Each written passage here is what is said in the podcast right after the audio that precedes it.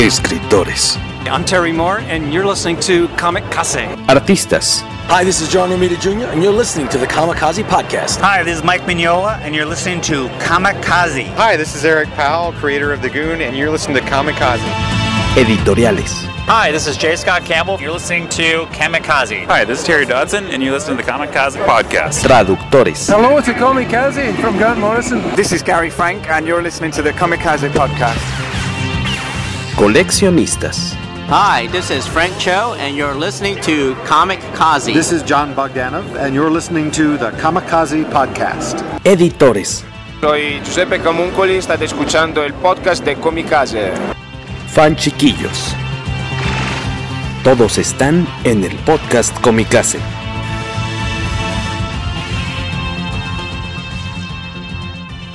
Tomados, buenos días, buenas tardes, buenas noches. Gracias por irse conectando al poderoso podcast Comicase. Muchas gracias a los que de vez en cuando, cuando hay episodio, lo descargan en iBox, en eh, lo que antes conocíamos como, como iTunes, Apple Podcast, Google Podcast, en iBox ya había dicho, y en obviamente en Spotify.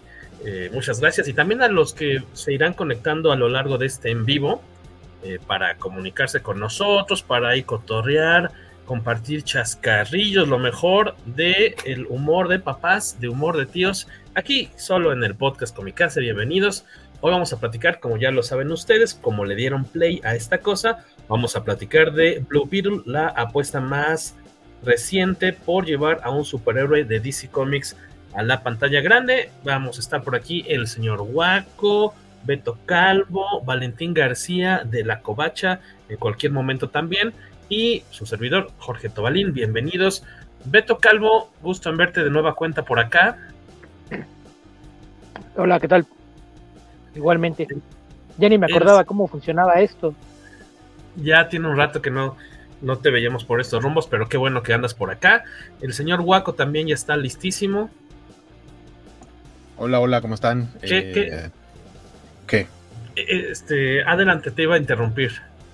No, ya se me olvidó, nomás buenas noches. Y ya. Es que vi que estaba, me, me, me, dio interés en saber que Botanita lo acompañaba esta noche, porque vi que. que, Son que los, es un dulcecillo. Eh, son. Se llaman Frutipie. La marca es. Nunca los he visto. Candy Box. Frutipie. Ajá, me los dieron de botana en un evento en donde trabajo y nos gustaron mucho. Me di a la tarea de investigar y tienen tienda en línea y entonces pedimos unas bolsas para quienes nos gustaron. Básicamente son como, o sea, sí saben como los, como tipo un pie de limón, un pie de fresa o de naranja, que son los tres sabores. Muéstralo, Eh, muéstralo, es como, es como, es como si fuera este un pie en miniatura, de la base es galletita y Ah. lo demás es como chocolate con el sabor que indica, que en este caso el que estoy enseñando es de fresa, es el que más me gusta. Y la verdad es que están muy ricos. Parecía caramelo macizo o algo por el estilo, pero ya se No, mandó. no, no. Es, este, es, más, es más parecido al, a como sería un, o sea, como el chocolate, pero que lleva sabores tipo como el, el chocolate blanco, creo que sería parecido, aunque a la gente no le gusta normalmente el chocolate blanco, a mí no me gusta, pero estos que son chocolate o ese tipo de consistencia con el sabor de la fruta, eh, están muy buenos, a mí me gustan mucho. El de, el de limón particularmente, tal cual sabe a pie de limón, la base es galleta y lleva chocolatino, la- Y se bueno, no consigue online, ¿correcto? También. Sí, en la, página la página tal cual creo que es Candy Box. Candy Box, perfecto. Eh, tenemos ahí unos Pues a primeros A saludillos. mí sí se me antojó un caramelo macizo, entonces. A ver, déjanos ver el, Oh. a ver, el macizo de Beto Calvo. Ya lo metiste en la boca. No, no, Ri- no, no, no se va a ver la envoltura de todos modos. No, era es, que un es- es un lapose, un lapose de sabor café. una pose sabor café. Beto Calvo, veo tu librero de atrás y me da miedo que, que quedes atrapado como el director Skinner. ¿Tienes un balón de básquetbol y unas conservas a la mano cerca? Por si quedas atrapado y tienes que sobrevivir con eso. Es la pura perspectiva, Jorge. No la perspectiva forzada. La, la perspectiva te espanta más de lo que debería. Exacto. E- e- esa no es la pila más grande en esta casa, así es de que eh, no hay problema. Alex Guerra, saludos mis comicaseros. Justo hoy vengo de haber visto Blue Beetle y puedo decirles que es una película hecha y hecha única y exclusivamente para mí, o sea, para ti. O sea, quiero suponer que eso es bueno, o sea, que, te, que al menos te la pasaste bien. Este, y de nos adelanta, él tiene todo lo que amo de la escritura de películas de acción, los actores están en su punto y además es tokusatsu, Super Sentai como Super Sentai y Kamen Rider como ejemplo, pero con groserías mexicanas en español, la amé. Oye, pues gracias por estar acá conectado con nosotros, Alex, a ver quién más se va eh, sumando. Aquí hay un saludo para Beto Calvo. ¿Qué dice Beto Calvo y quién lo dice? ¿Qué te hace pensar que alcanzo a leer eso? no, en el teléfono al menos. Ajá, lo está, estoy, está conectado, está en el teléfono. Échale una Si estuviera en la computadora, sin problemas. Bueno, a ver, este, que lea otro de sus compañeritos. Yo, maestro. Este, dice Gerardo Israel Ortiz Barrera, también conocido como Jerry Darko. Eh, saludos, qué bueno ver al Master Calvo de nuevo en el panel. Bien, bien, bien. Y ya, ah, se va soñando, soñando, se va sumando Mario Vinas desde Querétaro Rock. ¿Pudiste verla, amigo? Sí. Creo que hoy mismo la viste, ¿no? Hoy mismo la vi en español de, México. ¿Qué, o sea, sí, sí tengo, no la he visto en español, la vimos en inglés, pero sí justo tengo mis dudas porque yo creo que como un 40% de la película en su idioma original, que sería el inglés, está medio hablada en español. Entonces, en el doblaje no sé. Sé que, eh, por ejemplo, Damián Alcázar hizo su propia voz de, su personaje. Eh, y eso no suele ser alguna buena idea, porque usualmente los actores que se interpretan a sí mismos en el doblaje, habiéndolo hecho primero en inglés, no suelen ser buenos actores de doblaje. O no, no suele escucharse. También voy a poner un caso particular, el de Diego Luna en la serie de Andor. Él mismo hace la voz tanto en inglés como en español. Hay excepciones. Sí, creo que hay excepciones. Pero, pero por ejemplo, en Andor, aunque no está mal, sí suena diferente o en otro nivel al resto de los actores de doblaje. Aunque no lo hace mal, pero creo que hay casos peores. Y como dice Beto, es que muchas veces, muchas veces tiene que ver el, que no tengas al resto de los actores y no estés rehaciendo la escena. Creo que eh, en ocasiones, eh, creo que muchas mi, mi problema con el doblaje es que a veces hay más locutores que actores haciéndolo. Y, y, eso me parece que es un problema en muchos casos. Que hay todavía bastantes actores que son muy buenos, eh, pero yo creo que ese es el problema, que se nota que están leyendo líneas, no hay un trabajo de, de actuación y esa es la, la, razón por la que no me gusta ver películas live action dobladas. Decía que hay excepciones porque, por ejemplo, en el caso de Antonio Banderas, Antonio Banderas cuando se dobla a sí mismo, por ejemplo en las películas del gato con botas, hace un trabajo excelente. ¿eh? Fantástico. Hace una mejor imitación de él que, él, que nadie. Sí. sí, exactamente. A mí me llamó la Como atención que entiende que, es distinto el idioma. Uh a mí ahí no sé si fue cosa de presupuesto, tiempos o que haya sido, que, hayan sabido tal vez que Salma Hayek tal vez no, nunca la he escuchado doblarse a sí misma, pero este, ella no hizo al personaje, a su personaje en la con botas, que me, se me hizo curioso sabiendo que Antonio Banderas sí eh, lo dobló, pero quién sabe, no lo sabremos. Mario Viñas, tú que viste la versión en español, eh, el trabajo de Alcázar es, era bueno coincidía con, las intenciones y movimiento de la voz. Creo que sí es bueno, aunque la, la única parte que sí me preocupó fue el tema de que siento que el, todo el doblaje latinoamericano, si se le puede llamar así, estaba hecho al más puro estilo de Shrek 1, ¿no? O sea, muy muy como el chiste encima del chiste, entonces tengo ganas de verla en inglés para ver si es el mismo concepto Mm. de, el chiste encima del chiste encima del chiste y como aparte el chiste local, ¿no? Entonces, este, supongo que era porque está hecho para el público de aquí, pero por lo que dice Guaco, pues ya me dio más curiosidad verla como se concibió originalmente. Peto Calvo, ¿cuál dirías que yo sospecho que le quitaron ¿Qué? Yo, yo, sospecho que le quitaron muchas groserías al doblaje, porque en la versión en inglés todos los actores están en español son bastante léperos. Y allá a lo mejor no les hizo ruido con la clasificación, pero acá no sé si pasaría. Ajá, es que las, las groserías en español, habladas en español, sí pueden sonar un poco fuertes, que de hecho fue parte de la crítica, eh, que, de algo de los comentarios que hizo Jorge en la crítica a Blue Beetle, pero en inglés es, o sea, es como para nosotros usar el fuck, o sea, para nosotros el fuck es como, ah, pero si lo dices en inglés puede ser que sí te digan, wow, wow, wow, joven, este, está usted este, bien, necesita este, ¿Está usted respirar enojado? un momento. Exactamente, sí. Enséñeme creo sus que es- papeles. Creo que ese es el punto. Igual el mismo el cabrón, que utilizan mucho también en la película. Para nosotros sí es como de cuando estás hablando muy entre compas. No es un lenguaje que utilizarías con, con tu, tu familia, con tu mamá, con tu jefecita. Pero en inglés es como, como decir compa, cuate, este, bro, no sé. Siento que es por eso que, que- que caen tanto en, en el idioma original. Este, y, y anotación, Salma Hayek, Hayek sí hizo la voz de Kitty Patitas Suaves en la primera. En la Supongo primera. que de ahí aprendieron de, y si mejor buscamos a alguien. Podría ser que haya sido una mala experiencia, tal vez, ¿no? O calendario, no sé, pero también podría ser que a lo mejor no lo hizo tan bien y por eso trajeron a alguien más para la segunda. ¿Qué nos dice Alejandro Guerra eh, Guaco que si alcanza a ver los subtítulos? Eh, dice Alex Guerra, en mi mente va a vivir por siempre la mamá de Jaime y Kajida diciendo partirles la madre. Vivo porque los héroes digan eso, sobre todo, por, sobre todo los que no matan por venganza ni saña.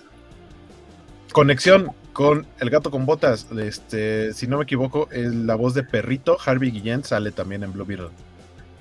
La, o sea, el, el actor. Sí. Ah, chinga. Pero. Ah, es Harvey Guillén, ¿cierto? Es el doctor. Ajá, es el, es el- Es el que le dicen doctor Sánchez, pero no se llama Sánchez. José, Ajá. José Francisco Morales Rivera de la Cruz. No me llamo Sánchez. Él es la voz de No, Perrito, tanto en inglés como en español. que Sí, para sí, los sí. fans del horror tiene también un trabajo bastante notable en la serie de televisión de What We Do in the Shadows. Cierto, cierto. We Do in the Shadows. No la. Guillermo. Eh, acá saludos, dice Gerardo. Gerardo, Jerry Darko, él adoró, dice las referencias a los escarabajos. Odié las canciones, pero están chidas las rolas Synthwave de los, las ochenteras. Yo, yo hablé de las- ya que se robaron el- la tipografía para el logo. Debieron Ah, haber metido sí, algo sí. de Prince. Ah, es cierto. Está, Está muy la tipografía de-. Es la tipografía del Purple Rain, pero no, no hay nada de música de Prince. Sí, sí, sí. Está, está muy simpático ese, ese Eso dato curioso. A mí lo único que me extrañó fue después de tanto escuchar durante toda la película Selena y este La Chona y todas esas cosas que al final terminara la película con, ¿Con algo argentino? con Soda Stereo, ¿no? Con, Sí, a mí eh, ¿qué, qué, qué canciones? ¿Nada personal?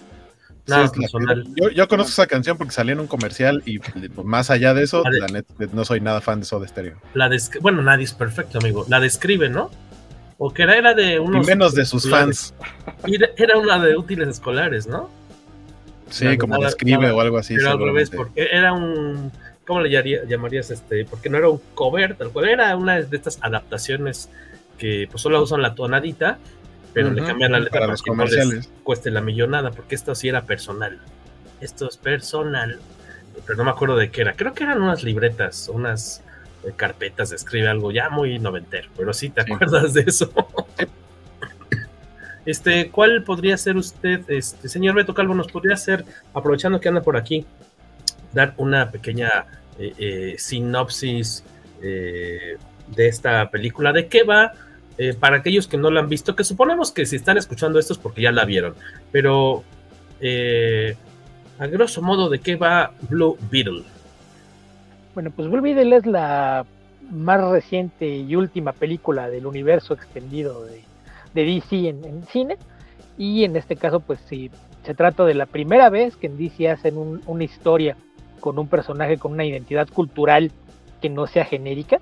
eh, a diferencia de Marvel, que sí lo ha hecho en varios casos, aquí es la primera vez en lo que lo hicieron. Y la historia sigue a Jaime Reyes, un, eh, un joven que viene de una familia mexicana que vive en, en Los Cabos, en- lo, que dicen las Keys, que son estos eh, islotes en, la costa de Miami, en, la Florida. Y eh, pues él regresa a, su lugar de, de origen, que es esta ciudad ficticia llamada Palmera City, después de haber estudiado en la universidad, ¿no? Eh, cuando regresa, pues se encuentra con que la situación económica de sus padres eh, pues es complicada debido a la gentrificación, que les quieren eh, subir la renta de su casa para evacuarlos de ahí porque van a empezar a, hacer condominios de lujo en lo que siempre ha sido un, barrio tradicional para familias trabajadoras. Y mientras está buscando empleo, pues se cae en, parte de, la... Eh, darse cuenta de que toda la, ciudad es manejada por Industrias Corp, que tiene metidas las manos en todos los negocios. Esto lo pone en contacto con Jenny Kort, la hija de, Ted Kort, antiguo empresario que desapareció misteriosamente y quien eh, a, su vez tiene un conflicto familiar porque su tía, que está ahora a cargo de, la empresa, volvió a hacer contratos militares y al parecer eh, se involucra en toda clase de actividades poco éticas. Y por ahí veo que se unió alguien más. No sé si quieres presentarlo antes de que sigamos. Por ahí anda, pero como anónimo. Vale García se unirá en unos segundos más. No, no, no, ya estoy aquí, no, te puedes, perdón por llegar así de, de sopetón. Hola, mi querido Alberto, don Mario, don Guaco, don Jorge, ¿cómo están todos ustedes? Este, sorry por llegar tan tarde. Aparte de que es mi estilo, hoy tuvimos juego de fútbol. Yo no fui a jugar, jugó el Cruz Azul, pero es evento familiar, entonces, este, perdió bien bonito, pero aquí estamos listos para echar el chismecito sobre Blue Beetle. También jugó el América y Guaco está aquí puntualmente. Sí, lo que, lo que pasa es que eh, lo que pasa es que ese sí terminaron temprano y aparte ganaron, quedaron un 3-2 bastante coquetón. Sí. hombre, qué, qué, bonito, qué bueno. Ha de ser bien bonito eso de cuando gana el equipo al que le vas. Yo la verdad es que ya no sé cómo, ya no sé de qué se trate, ya no sé cómo sea eso. Nada más, te voy a decir que, que los últimos partidos del América he estado yo como el Harrison Ford del meme, así con la mitad de la cara enojado y la mitad de la cara contento, porque así como hacen goles, les hacen. Entonces, pues bueno, hoy al menos se logró un resultado positivo. Ve lado amable. Mínimo ustedes se a Julián Quiñones, nosotros tenemos a Cambindo. No hay nivel, compadre, no hay nivel, pero hablemos mejor del escarabajo azul, que yo creo que dieron toda su opinión. No, no, no. No, de hecho no. De hecho, Estaba eh, dándonos pues esta eh, sinopsis, que, aparte de primera intención, así sin falla, as usual, como si ya lo tuviera escrito, lo estuviera leyendo, pero así funciona el cerebro cibernético de Beto Calvo, sin falla y a la primera. Decía, ¿podrá retomarlo acaso? ¿Retomar su sinopsis? Sí. Bueno, sí, puedo. como les decía, pues, eh, Jaime Reyes conoce a, Jenny Cort, quien está tratando de frustrar los planes de explotar eh, militarmente las invenciones de Cord Industries de su tía y pues, eh, eh, esta relación pues hace que esté en el lugar correcto en el momento correcto o equivocado en el momento equivocado dependiendo de su punto de vista porque cuando ella logra extraer el artefacto con el que está tratando de darle energía a su más reciente proyecto militar se lo da a esconder a Jaime para que se lo lleve y lo ponga a salvo. Claro está que como su familia es mexicana y las familias mexicanas todo el mundo sabe que son bien metiches, eh, un accidente durante la cena eh, provoca que el artefacto en cuestión, que es un antiguo escarabajo, eh, se le cuelgue a, Jaime, se le pega al cuerpo y genera una especie de armadura exoesqueleto, que es lo que le da poderes. A partir de ahí, pues lo que sigue es los intentos de, de Cord Industries y, bajo la dirección de Victoria Cord y los militares y militares que le acompañan, de tratar de recuperar el escarabajo como de lugar, mientras Jaime trata de aprender a, vivir con esto y mientras busca una forma de deshacerse del escarabajo que aparentemente va a transformar su vida. Creo que a partir de, ahí es donde se salió todo y creo que es lo, lo más que podemos contar sin clavarnos demasiado en spoilers. Eh, la película se estrenó el 17, ya hasta les iba a preguntar cuándo se estrenó. El 17 por los memes, Jorge. Los memes decían 18, de agosto solo en cines. acá nos cayó un día antes. Ajá, aunque luego nos cayó un día antes. Algo bien interesante que no, no recuerdo haber visto esta cuestión de esta campaña que era pues como de, obviamente de memes, pero esta campaña pues muy cotorra de los fans de apoyar como por nada más por fastidiar, digamos así, en este caso a, Warner por llamar la atención. No recuerdo, había pasado algo similar. claro, con Morbius. De hecho, de hecho el, ah, chisme, esa parte del chiste era como que se supone que parte de la gente que estaba haciendo los memes era más por un Morbius, era como It's Morbin Time y cosas así, de ese tipo de tren. Eh, pero acá resulta que esta sí fue una buena película, o por lo menos entretenida y con una historia mejor hilada, con mejores actuaciones y demás de lo que fue Morbius, que sí, lo de Morbius era, era un chiste, y esto pasó del chiste al mucha gente diciendo, oiga, no, sí, de verdad, este, sí, vayan a verla. Y aparte... escarabajéate. escarabajeate. Aparte estuvo varios días eh, como trending topic, o sea, no fue un chiste de solo un día, sino que sí, de repente que como semana y media, dos semanas, ¿no? Mira, yo nada más espero que Warner no vaya a creer a creerla como se la creyó Sony y la vaya a reestrenar. No, no, no, no, está bien, pero, pero, pero espérense. Yo no recuerdo que hubieran reestrenado Morbius. Sí, Morbius la reestrenaron, creyendo que, la, iba la, la, razón fue esa, que como se volvió viral y estaba como trending topic Morbius, en Sony dijeron, ay, mira, si a la gente sí quería ver la película, a lo mejor no le dimos suficiente tiempo en pantalla, y, y la reestrenaron. Y el reestreno fue un fracaso aparatoso, porque ya se había creído la voz de que era una muy mala película. Entonces sí, sí fue así de que lo vamos a estrenar en, en salas, y por ahí alguien sacó la cuenta, y el promedio de personas por pantalla en la que le estrenaron en el reestreno fue de 10 personas. Uy. 10 personas por pantalla durante el fin de semana porque se corrió la voz de que era una muy mala película, pero en Sony se, se fueron con que es trending topic, ponla en cines, ponla en cines. Sí, ok, pero aparte era, era, mucho más obvio que era el It's Morbing Time, era broma. O sea, era... Están burlando. Pero pues los ejecutivos así son, ¿verdad? nunca entienden el tema del, de las redes sociales. A veces uno tampoco. Y por eso es que Sony tiene un universo de Spider-Man sin Spider-Man.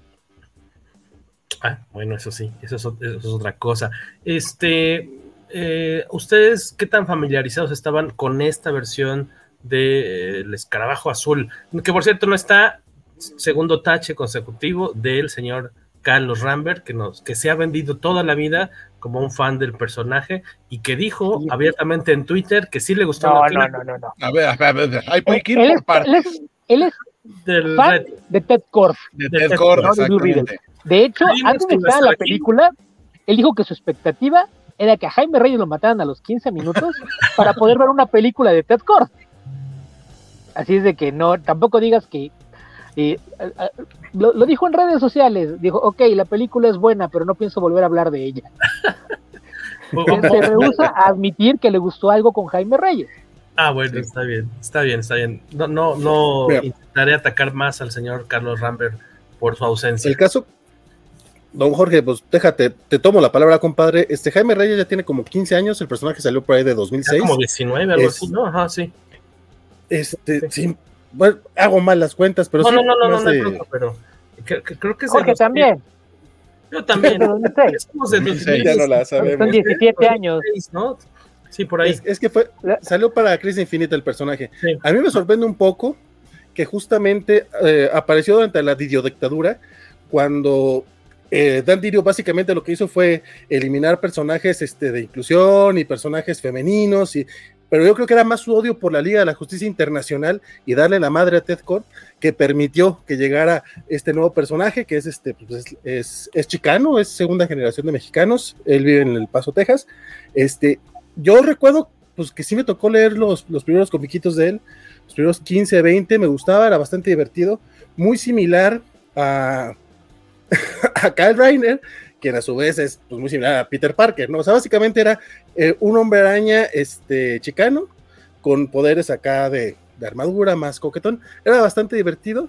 Y también, eh, pues resaltar que es básicamente el escarabajo azul de toda una generación porque si bien no es, no es la nuestra, o sea, uh -huh. el personaje ha salido en caricaturas como Brave and the Bold, como John Justice, este, los videojuegos. ¿Este es de tu generación, don, don Waco? Oh, mira. Sí, o, o sea, sea yo, yo, a Ted Cord lo ubicaba como de rebote, pero, o sea, y de hecho yo de Jaime no, no conozco casi nada de los cómics, pero sí todo lo que acabas de mencionar, de The Brave and the Bold, de las películas animadas, del videojuego de Injustice, este, y de justamente de John Justice, que fue una de las de las últimas series animadas que más me han gustado, de ahí es de donde lo empecé a, a conocer más como su, la estructura del personaje, no tanto de uh -huh. los cómics. Sí, entonces como que sí es bastante popular, son, y pues yo, yo es donde lo ubico también bastante, pero yo también soy Team Ted, ¿qué te digo? En tu Es caso. Yo sí soy de la generación de Ted Kord y era muy fan de la interacción entre Blue Beetle y Booster Gold, por ejemplo, ¿no? A mí sí esos cameos, no cameos, en realidad, que supongo ya hablaremos ahorita de ellos de, de Booster Gold o los guiños, probablemente a su aparición más adelante, este, sí me emocionaron mucho, incluso me llamó la atención eh, buscando comentarios y cosas acerca de la película que se declaraba James Gunn muy fan de esta alineación que comentaba ahorita Vale, creo, de la, de la Justice League Internacional, de donde estaban juntos este Blue Beetle y Booster Gold, y a este personaje no, no lo ubicaba tanto. Yo pensé que era más de la época de New 52, fíjate, o por ahí de, de porque vi los cómics recientes, pero no había tenido oportunidad de jugar, por ejemplo, los, los juegos o las cosas que comentó Waco, porque pues ahí me hubiera dado cuenta que, que ya tenía más tiempito en el, en el escenario. Nos dice Berna Molina que qué gusto ver al crew completo. Ahí nos faltó el señor Rambert, pero bueno. ¿Qué le vamos a hacer? Y hay aquí una que podemos tomar este como un insulto sin querer, porque dice, ¿quién iba a pensar que el escarabajo iba a provocar la reunión de un tan memorable grupo de expertos comiqueros, entre comillas? Expertos en, en Batman, digo en Blue Beetle. Es que el uso de comillas es lo que nos llega así de... Yo, yo estoy muy pero, pero, no es error, créeme, no es error. Estoy muy lejos de ser un experto comiquero y menos en Blue Beetle. Yo pero soy esas, no solo... esas comillas dolieron, ¿verdad? Esas comillas dolieron. Yo soy no solo experto, sino profesional en decir tonterías. Para eso estamos aquí. Eh, aquí junto al departamento, eh, un, no sabemos todavía qué vecino dejó estacionada como cuatro días una motoneta en un lugar dentro del pasillo del departamento de, de, para llegar a la, planta baja en el que están los medidores de la luz. No deberían poner nada ahí. Yo creo que nunca supo o, o le valió.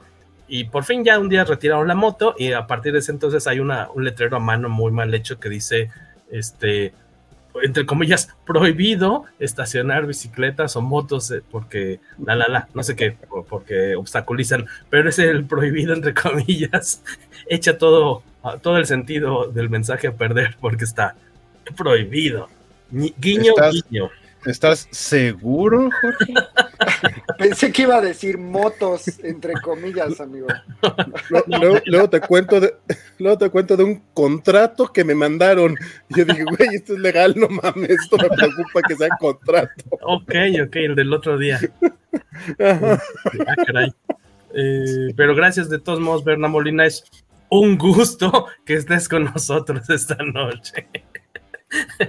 eh, nos dicen por acá una buena un comentario de Jerry Darko, Gerardo Ortiz. Erendira, la actriz, bueno, la mamá de Jaime, es la actriz que salió con Arnold en, en, Predator y está muy desperdiciada. Es la actriz que salió con Arnold en la primera Predator. Ajá, pero no es el. Eh, sí. Se llama el Pidia. El Pidia. No, no Ajá. Elpidia. Pues yo creo que de, de, los personajes de apoyo, la familia de repente es la que menos luce porque a mí hasta se me olvidaba que había mamá hasta que casi al final cuando dice, ve y pártele su madre, o no me acuerdo bien cómo dice, este, dices, ah, cierto, la mamá existe porque no, no, no, no brilla mucho el resto de la película, los demás... Eh, es lo... que lo, los demás se la comen en pantalla, ella no tenía nada, nada que sí, hacer. Sí, exacto, sí.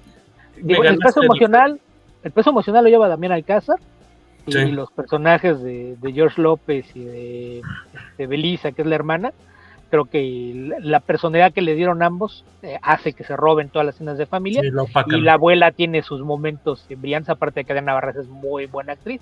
Entonces, pues sí, le, le, lamentablemente no le ayudó mucho el guion y, y, tenía demasiados buenos actores alrededor. Alejandro Guerra, ¿qué dice Alejandro Guerra, Mario? Que creo que sí alcanzas a leer subtítulos. Todavía, sí. Dice, no siendo yo chicano, me sentí completamente identificado con la familia de Jaime. Es como una amalgama de mis padres, padrastros, tíos uh -huh. y mis abuelas. Y la referencia a Macario. El que le gustó mucho, me creo que yo, yo no he visto Macario, pero es, está en mi lista de pendientes antes de morir. Supe que eran las referencias, pero como no la he visto, pues no la disfruté igual, ¿verdad? Pero tú has visto Macario, sí. ¿vale, García? Por supuesto, es en Canal 11, que Canal 22. Yo nada más voy a decir. Hasta en YouTube, fíjate. Por dos. Tampoco he visto Macario. Por dos. Beto Calo tiene cara que sí ha visto Macario. Tres o cuatro veces, nada más. ¿Qué, o sea, estás, ¿de qué estás hablando? De decir? ¿De qué estás hablando, Jorge? A, nada más le falta decir que yo la vi en el cine, seguramente, ¿no? que, que eras un extra, ¿no? Que, que le, dio que consejos hecho, a, le dio consejos a López Tarso. Que de hecho, de las varias veces que le he visto, una vez sí fue en cine. Él se robó el pavito. Pero, pero estos, durante uno de estos ciclos que hacen de celebremos el cine mexicano, que de repente pone versiones masterizadas, yo sí, he visto, yo sí he visto Macario en pantalla grande. no cuando lo estrenaron, pero sí lo he visto en pantalla grande.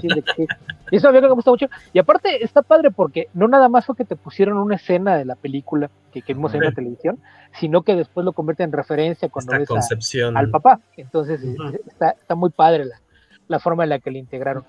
Que fíjate que nada más ahorita que, antes de, que se me olvide que estaban hablando de, la Justice League International, hay un lazo entre esa liga y el personaje de Jaime, porque el, personaje de Jaime fue co-creado por Kid Giffen, que era uno de los co-guionistas de aquella Justice League a la que muchos de los fans viejos nos referimos como la Liga del Guajaja, porque se caracterizaba por el sentido del humor que manejaban en ella.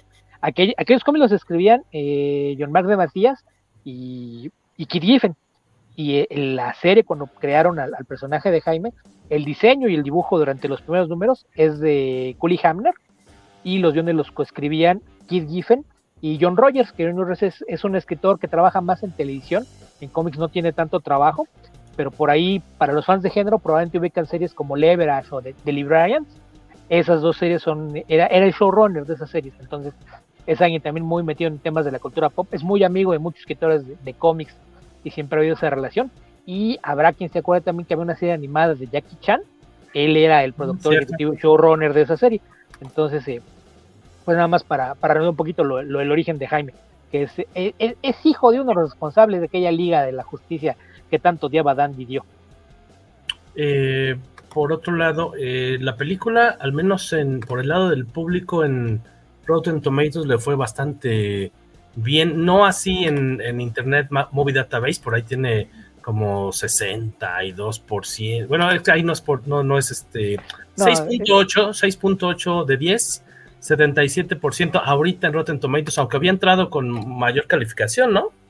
E, es que en realidad había que aclarar, Rotten Tomatoes no son calificaciones, Jorge. No son que Rotten este, Tomatoes es un porcentaje de aceptación.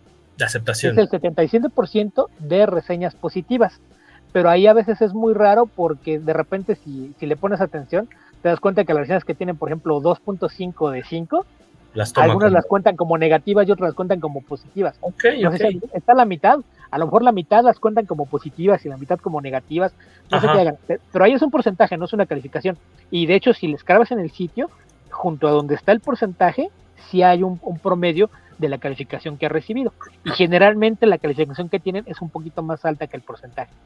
Pero, pero sí, a, mí se me hace muy raro cuando la gente trata de interpretar Rotten Tomatoes como si fuera una calificación, cuando no lo es. Eh, en el caso de, Internet Movie Database, la diferencia es que ahí, eh, vamos, el porcentaje de Rotten Tomatoes es el de la crítica. Y, de hecho, cuando abres el sitio, tiene dos porcentajes. El primero es lo que opina la crítica y el segundo es lo que opina el público. Y en el caso de Internet Movie Database, es solamente público lo que también hace que esté más sujeto a los haters. Entonces seguramente todos los que tienen en sus perfiles el hashtag de Restore de Snyderberg, aunque no hayan visto la película, y le pusieron cero. Y a veces eso altera muchos. Para bajar el promedio, ¿no? Sí. Paréntesis, que, tengan hashtag Restore de Snyderverse o que en Twitter tengan una blue mark. No sé por qué, pero eso se juntan bastante eh, seguido. E, ese es un diagrama de ven que es casi un círculo perfecto. Ajá. Está bien cabrón. Casi. Por poco. Eh, es...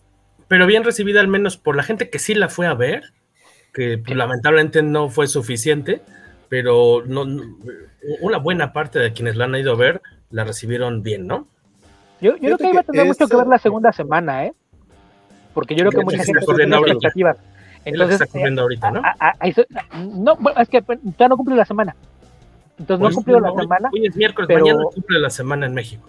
Sí, mañana. En México, en Estados Unidos hasta el viernes. Pero generalmente el primer fin de semana, eh, cuando hay estos proyectos que son divisivos, como que divide opiniones. Entonces el, el, segundo fin de semana te vas a dar cuenta por la caída.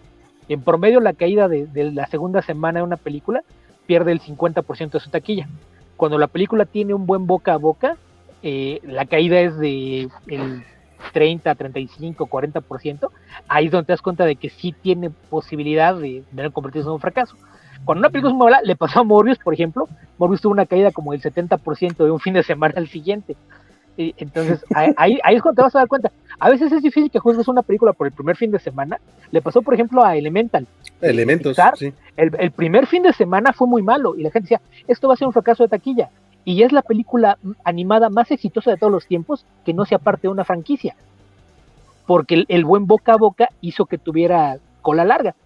Entonces, eh, ahí sí es, es, un poquito difícil juzgarlo eh, el primer fin de semana, porque te puede dar un indicativo de las expectativas de la gente, no de la, de la recepción.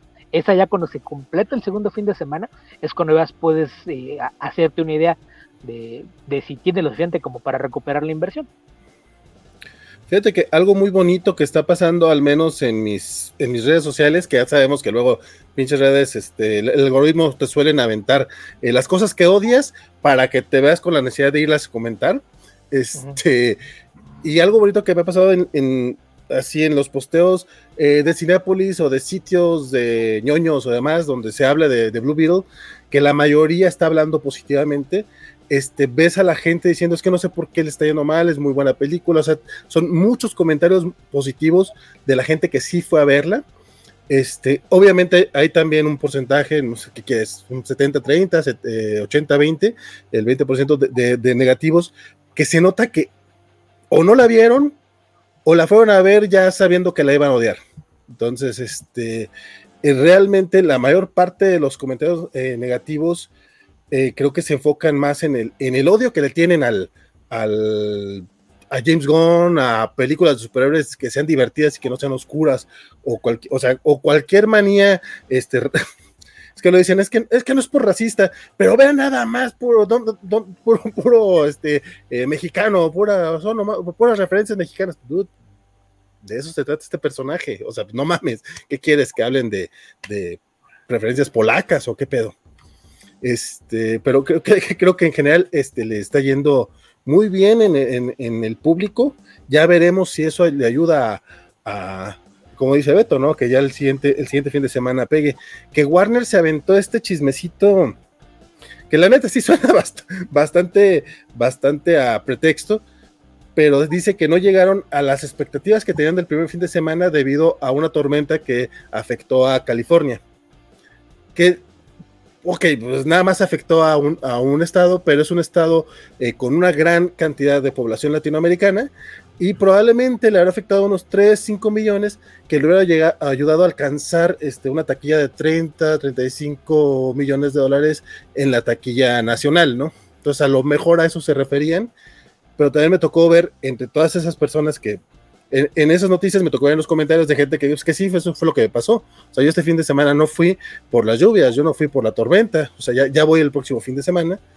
Eso y aparte los que van a dobletear, ¿no?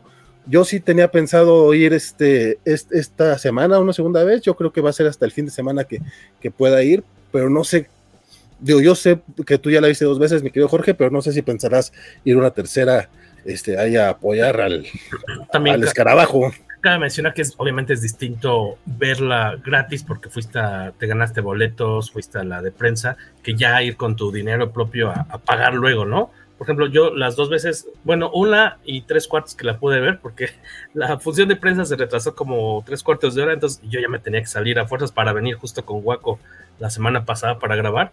Este, aún la disfruté, yo creo que un poco más tal vez en la segunda eh, visita al cine eh, y me gustaría verla ahora sí com completa de nueva cuenta, no, no me molestaría. Tal vez sí, preferiría no que, quedarme con la duda del doblaje, no, no, no, no me quita el sueño ver la versión doblada, preferiría yo creo que verla de nueva cuenta en inglés, eh, a ver si es posible. Eh, lo bueno es que seguramente, o sea, todavía tiene piernas esta película, sí aguanta.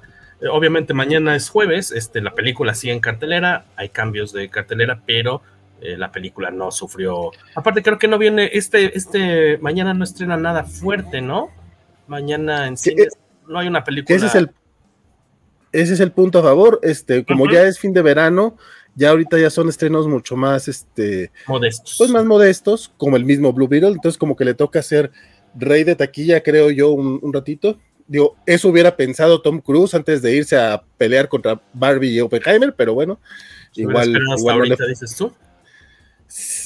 O, o, en septiembre, no sé, darle chance, hombre. O sea, no le fue tan mal, pero, güey, le pudo haber, pudo haber repetido lo de Top Gun. Pero se, se vio delicioso. No, no, sé dónde leí alguna vez, no, creo que era una nota de, de, de, algún periódico, pero decían, mencionaban que en México, si no es que en Latinoamérica, el cine más importante en cuanto a ingresos es o era Plaza Universidad de Cinépolis. No sé si eso siga en pie o si ya haya un cine eh, con mayor cantidad de visitantes. Pero, por ejemplo, ayer fuimos a ver el último viaje del Demeter o Drácula Mar de Sangre. Y ya me estaba sirviendo el chavito en la dulcería. Le digo, oye, perdón, este, se me olvida, este, ¿cuál es ahorita la película más, más taquillera? ¿Cuál la están viendo más? Y me dices, ¿me creerías que toda la gente está viniendo más a ver Oppenheimer? Me dice, Oppenheimer está llegando bastante gente. La vimos el lunes apenas. Eh, yo creo que por lo menos la mitad de la sala estaba llena cuando es una película que se estrenó este, hace un, mes, ya. seis, hace un mes ya. seis semanas. Seis, uh -huh. seis, semanas. Este, y que todavía la gente está yendo a verla. Eso es, es un, una cosa muy interesante. Eh, bueno, la, la, a la que fuimos a ver, la, la, de ayer, la de la de Drácula, nada mal estaba, me refiero a, a, a taquilla, al menos en la función de nosotros, eh, como no hizo mucho ruido la película, pero por lo menos tenía la mitad de la sala, que dije, ah, mira, qué, qué sorpresa agradable, pero retomando lo que decías de Blue Beetle, pues eh, al menos todavía habrá oportunidad de verla toda esta semana que sigue, y yo creo que todavía otras dos semanitas tal vez, ¿no? O sea, por lo menos hasta mediados de septiembre, ¿no? A mí lo único que me preocupa es que al menos aquí en Durango se mantengan la, las funciones subtituladas, compadre. Fuera de eso, no, no veo problema para que dure un buen rato. Eh... preocupación en, toda la, en todo el país, vale, ya hasta acá lo sufrimos.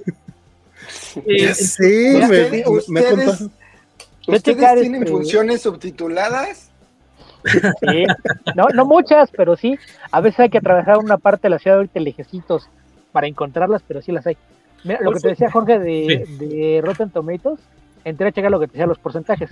El tomatómetro oficial, que te digo que es el de la crítica, está en 77%. Y okay. el de la, la, calificación de la audiencia tiene un 91% de aprobación. Ok. Que son Entonces, dos cosas muy distintas, ¿no? Son sí. dos cosas muy distintas porque la crítica analiza muchas veces aspectos técnicos de la realización y demás. Entonces, está bien hecha, pero ¿saben qué? Se copian muchas cosas de otras partes. Entonces le quitan puntos por originalidad, y cosas por el estilo, entonces tiende a ser más estricta. Entonces lo normal es que te encuentres con eso, que siempre es más, más alto el porcentaje de... Sí. Incluso cuando son películas malas, generalmente la, la, audiencia dice, ah, pues sí está re mala, pero me divirtió, entonces le da una calificación positiva. Pero ya cuando estás hablando del 91% de aceptación, pues quiere decir que la gente sí la está disfrutando, no, no es nada más de que, ah, pues me, la, me entretuvo. Entonces esta sí va más allá de lo palomera. 91%, bueno, 91 de freshness en el... ¿Cómo es, le esa, no, es como freshness, digo, porque el, el, el, de los, el de la crítica es el que te ponen con el tomate fresco o podrido. Ah, y el de la okay. audiencia lo que ponen es un bote de palomitas. El de las palomas. Y el porcentaje. Entonces el 91% de las opiniones de la audiencia son positivas. Eh, en este caso, ¿cuál fue la reacción que ustedes notaron ahora que fueron a ver la, la película? ¿El público estaba contento les cayó en gracia los chistes latinos mexicanos. Bueno, yo iba a decir que latinos, pero creo que son más mexicanos los chistes que latinos. La gran mayoría. Este, la gente se la pasó bien, o sea, se, se sentía una buena vibra. En tu caso, Waco. Podrías responderlo tú mismo porque estaba yo ahí contigo y sí, la verdad es que sí. eh, había, había bastante. Sí, es cierto, lo pasaste fenomenal, Jorge. Me tocó un morenazo aquí al lado. ¿Eh? Eh, espero que te haya tocado con este con consentimiento. Con consentimiento. Sí, yo, miren, eh, libre de todo pecado. Bueno, nosotros íbamos a una función de fans, ¿no? Este, sí. la, la, gente estaba, que la fue a ver, este. Con predisposición a, a ganas, que, ganas de verla. Con ganas ah. de verla, entonces, eh, obviamente eso afecta, me imagino. Y aparte, como, como, como, también este público, obviamente también es el público que va a entender una que otra referencia de las que están escondidas. O sea, siento que o sea, la gente que la va a ver por primera vez sin tener idea de qué es el personaje, de hecho, gente que luego me preguntan, o sea, como si acostumbro a ir más a los estrenos o algunos estrenos, por lo menos, por, por ejemplo, en mi trabajo, me dicen, ¿cuál, fue, ¿cuál fuiste a ver? No, pues vi esta, ¿y qué tal? ¿Y ese personaje quién es? Y yo, ah, pues es un superhéroe que, o sea, es del, a grandes rasgos es del mismo universo donde conviven Batman, Superman y la Mujer Maravilla.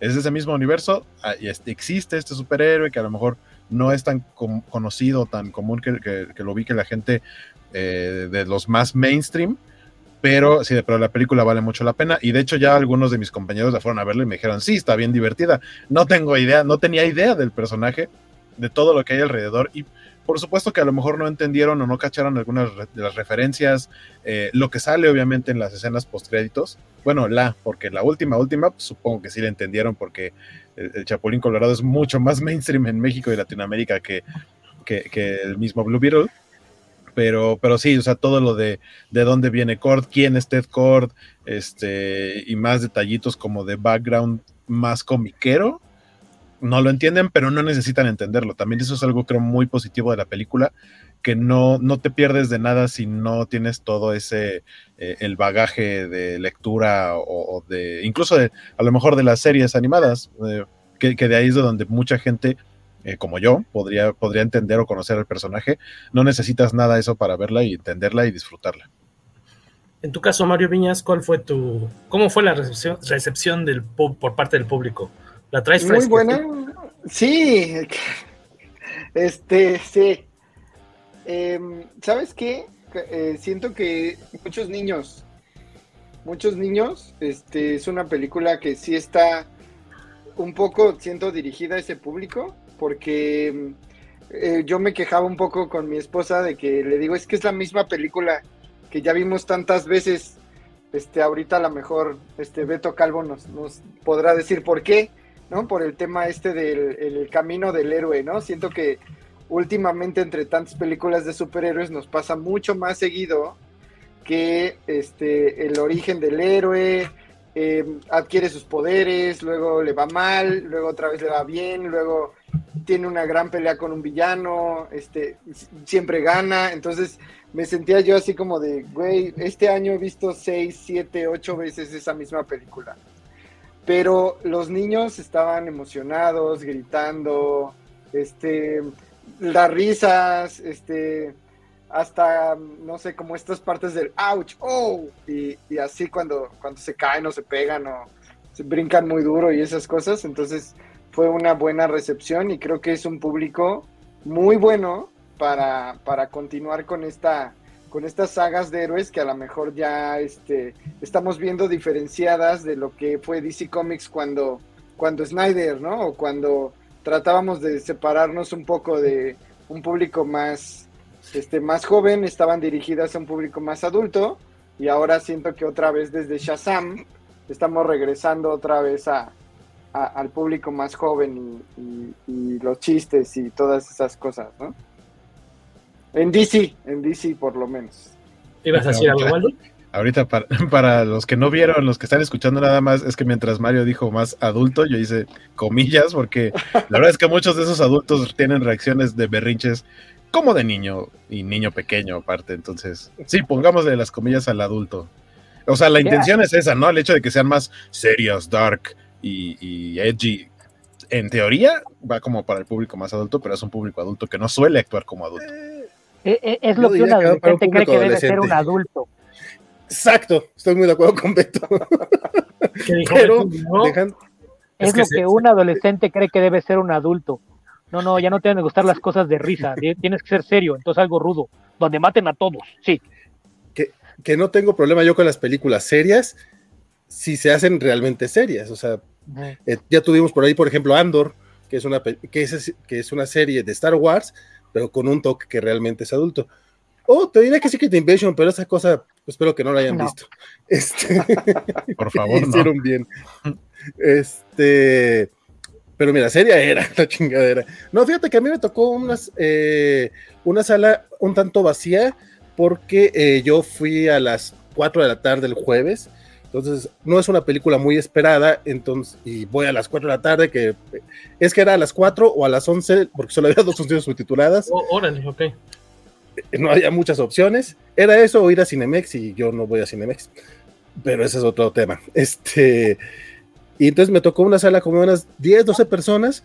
Me imagino que los que estábamos ahí éramos personas que realmente queríamos ver la película. Pues sí, ¿no? O sea, sí, sí, sí sabíamos que venía y, la estábamos esperando. Eh, y muy buena la reacción, pero también digo, no puedo decirte mucho en cuanto a, uy, qué bruto la sala, porque esta sala se aplicó, como todos los memes que estuvieron circulando, ¿no? De que vamos a un lugar donde no haya nadie, pues la sala de Blue Beetle, pero culpo al el horario y la función en particular que era. Bueno, también si vas a las 4 de la tarde a ver una película superiores es porque en verdad quieres verla, o sea, en verdad te urgía verla a esa hora, no esperabas que fuera, ¿no? Obviamente. Era un, eh, es que es un, eh, como ya no hay funciones a medianoche y este no tuvo un preestreno, entonces, pues esa fue la primera función que hubo subtitulada aquí en, en Duran York. Entonces, pues yo, yo, yo voy a verla pues para evitar los spoilers. O sea, la verdad es que mi razón de verla lo antes que pueda yo es para que... Y mira, me surtió efecto porque yo no sabía que salía... Aquí sí estamos con spoilers, ¿no? Sí, sí, sí, ya, ya se puede. Ya, lleva una semana. Y viene en los trailers. O sea, yo no sabía que salía la nave, la, el, la nave de, de Death Court. O sea, yo casi chillo cuando la vi. El o sea, no Pero no habías visto, ¿no lo habías visto en el trailer, entonces. es que no, trato, trato de no ver trailers. Ah, qué bien, qué chido. Y está muy bien realizada, ¿no? O sea, se ve bastante. hermosa la pinche nave. Hasta a mí me dieron ganas de así de ojalá salga en el juguete porque está muy bien hechecito. O sea, pues hasta la... el, peso, la, la, o sea, sí te la crees que está ahí. No, no, este, aquí en México no, pero por ahí se volvió, bueno, no, no, técnicamente viral, pero sí es algo que pueden encontrar fácilmente en internet, que tal cual, eh, según yo, la hicieron palomera, o sea, el, el, bicho, sí es palomera en algún otro lado, no sé si en Brasil o algo así, que luego salen, o Filipinas, este, ajá, pero son de las de esas palomeras que incluso son como mochilita, que traen como correas, y la verdad es que se veía muy, muy bonita. Por ahí vi que Jorge estaba poniendo el comentario de, de Alejandro Guerra, Alejandro Guerra que dice, yo sé que no es su lengua materna, pero sí me molesta un poco que lo hable tan diferente el español a diferencia de su familia. Puedo entender que es por ser más gringo, pero aún así no me latió. Pero, o sea, yo al contrario, o sea, sí es, creo yo que es muy entendible que esas generaciones jóvenes que, que ya más bien nacieron y crecieron en esa, de ese lado de la frontera, su español no sea tan bueno. Es para mí es muy lógico y aparte sí si es algo que ves eh, en la vida real. O sea, de, gente que sabes que lleva mucho tiempo viviendo allá, de pronto hablan súper fluido el inglés y mastican o incluso hablan el español, pero hablan el español con acento de gringo. Y, creo que eso pues, también, que le queda muy bien al personaje, entiendes muy bien cómo funcionan los demás personajes porque no vienen de allá. La otra que habla similar a ella es su hermana Milagro, eh, y por eso también funciona la dinámica, la dinámica con, con ellos. Entonces, eh, yo para mí ese sí es un punto, es un punto a favor. Yo no tengo queja en, en ese sentido. Y este el tema de que acaba de regresar de la universidad, y se fue a otra ciudad, no sabes cómo universidad? latinos. No, nunca te dicen, pero. Sí, claro que sí. Bueno, no ah, lo dicen, lo traen la sí, sí, cierto, cierto, cierto, sí. estudió Gotham Law, estudió leyes en Ciudad Gótica. En Ciudad Gótica, sí. A lo que me refiero es, ¿qué tanta comunidad latina había allá? Seguro todos eran carteristas. A, lo mejor tenía cuatro, a lo mejor tenía cuatro años sin hablar por español, o cocinero. familia. Sí, sí pero, pero ¿qué tanto, qué tanto interactúa con ellos? Una cosa es que, que estén ahí y otra cosa que era interacción. A lo mejor el único español que hablaba durante los años que fue a estudiar a la universidad era cuando hablaba con su familia por teléfono, videollamada. y, aparte, hay otro tema ahí, que con las otras generaciones no, no solo es que viven en un entorno en el que están hablando los dos idiomas, a veces las mismas familias les piden que no hablen español en público. hay, muchos casos de, yo conozco gente de allá que, me lo decían. Incluso, eh, volviendo al tema de la mole, eh, recordarán que de los primeros invitados nacionales, cuando vino Paolo Rivera, venía con su papá. Eh, su papá sí habla español. Y, él habla un español así ya entrecortado de, que pues se, ve que no lo practica demasiado. Paolo no hablaba nada de español. Y, y su papá me lo, me lo dijo a mí. El problema es que a nosotros desde chiquitos, mi papá nos decía, cuando estés en la escuela, trata de no hablar español, porque te van a hacer groserías y te van a tratar mal por eso. Entonces, dice, incluso llegamos al punto en el que en la casa se hablaba poco español, porque a ellos les importaba que pudiéramos integrarnos al, resto de, la sociedad y sabía que hablar español podía hacer que, fuéramos víctimas de, malos tratos, de discriminación, de lo que fuera. Y esa es la razón por la que él creció ya hablando un español ya eh, bastante entrecortado y él nunca le enseñó español a Paolo. Entonces, sí, el, hecho de que tengas eh, gente que, aunque sea de ascendencia mexicana, ya nacida allá, yo creo que sí, sí es incluso un reflejo de la cultura, porque el mismo Cholo Maridueña, eh, él es descendencia hispana, pero él ya nació allá, creció en aquella cultura y entonces tiene un, un español muy básico. Entonces, yo creo que sí, sí es un reflejo de, de, lo que es la realidad, ¿no? No importa de, de, dónde sean tus raíces, a fin de cuentas él ya es producto de, de una mezcolanza en la que domina el inglés. Yo no me puedo quejar del, del, inglés, del español de Jaime, de Jaime Reyes, porque aquí en México tenemos gente que dice ocupo, entonces ya con eso es, este, no hay bronca. Puede hablar. que creen que las quesadillas. Ah, no, perdón. Aquí en México tenemos. No dices ocupo, Valentín. Tú no dices ocupo, dime que no. Aquí en México tenemos gente que dice que hace sentido y que incluso así graban para, para podcasts oficiales de DC Comics. ¿Me hace sentido? ¿Qué cuaca? Ok, ese chisme no me lo pasas. No, lo platiqué, lo platiqué incluso con Beto porque ah, recientemente escuché este podcast, bueno, podcast, entre comillas, realmente es una especie de radionovela o algo así de Batman. Ah, la versión de David S. Goyer que se llama Batman Unburied, en español es Batman Desenterrado. Las voces eh, español, que aparte, a mí sí me sigue gustando que le digan Bruno Díaz, Batman y demás. Eh, la en la adaptación eh, ciudad Gótica pareciera que la ubican más que en una ciudad norteamericana, una ciudad dentro de México, igual ficticia, pero sí, o sea, de pronto eh, personajes extras que hablan de, ah, sí, cuando fui a Pachuca o cosas así, y con un lenguaje muy mexicano, no neutro. Y la otra, justo el que hace la voz de, Bruno Díaz Batman, es eh, Poncho R, conocido por RBD y, y, y ahorita hace otras cosas, no nada más RBD, que creo que no lo hace mal pero tanto él como, no recuerdo quién es la actriz, sea Bárbara Gordon, eh, todo el tiempo utilizan el me hace sentido y, y a mí eh, eso no, para mí eso no tiene sentido, literalmente, porque eh, justo platicaba con Beto de las cosas que vienen, que se utilizan mucho en la actualidad, frases que realmente están traduciendo el inglés en su cabeza, pero que en español no, no significan o realmente no deberían ser pronunciadas así. Vale. este, nada más, este, para, bueno, no sé si rematar, pero para dar mi opinión, este, yo no tengo problema con, con que Sholo Maridueña, este, no, no pronuncie bien el español, ni con Milagros, pero que él pide a la mamá también hable como, pues, ella sí me causó conflictos, como, señora, usted sí debería hablar bien español. Aunque ahora que lo pienso, no nos dicen si ella es segunda o tercera generación. Porque exacto, de ella no nos dicen, solamente hablan del papá y, de, y del tío. papá y el tío. Ellos sí llegaron desde México. Bueno, bueno, y obviamente, la, y obviamente la abuela, la nana, ella sí, tal cual. Que, que, platicaba también, vale, que eso de que de pronto digan mueran los imperialistas, dije, a ver, señora, usted no tiene la edad como para haber sido Adelita, o sea, porque es totalmente referencia, ¿no? Y es, y es un chiste, pero ese, no vamos, ¿en qué año estamos? ¿Cuántos años ah, ya, ya, ya, ya, ya, investigué, se supone que ella fue parte, no tiene nada de sentido realmente, o se nota que, que el director no, no es mexicano, este, pero que ella estuvo en la lucha zapatista. Ah, y es como, ok.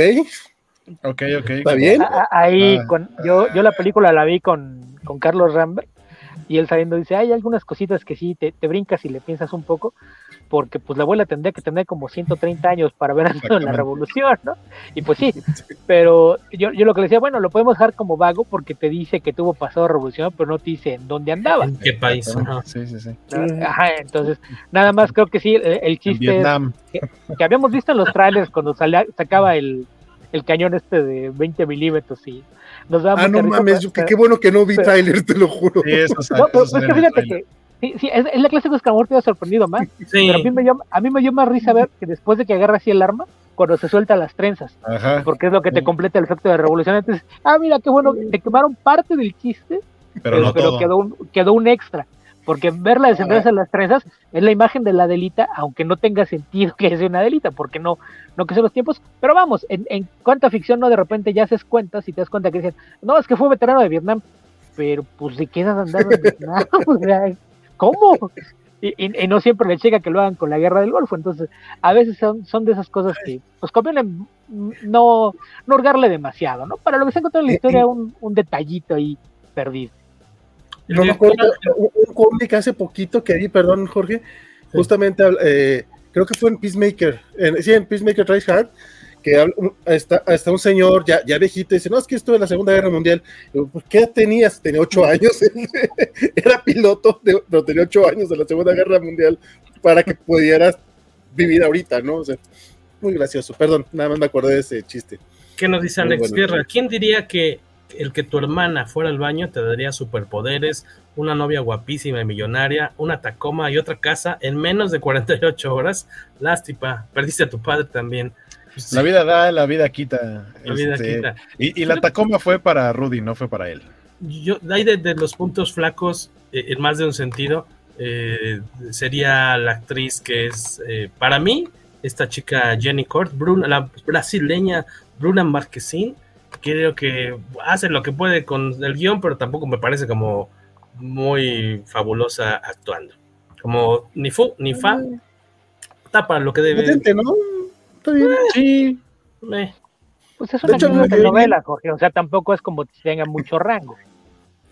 Este, La, la chica la- no tiene mucho rango, la chica.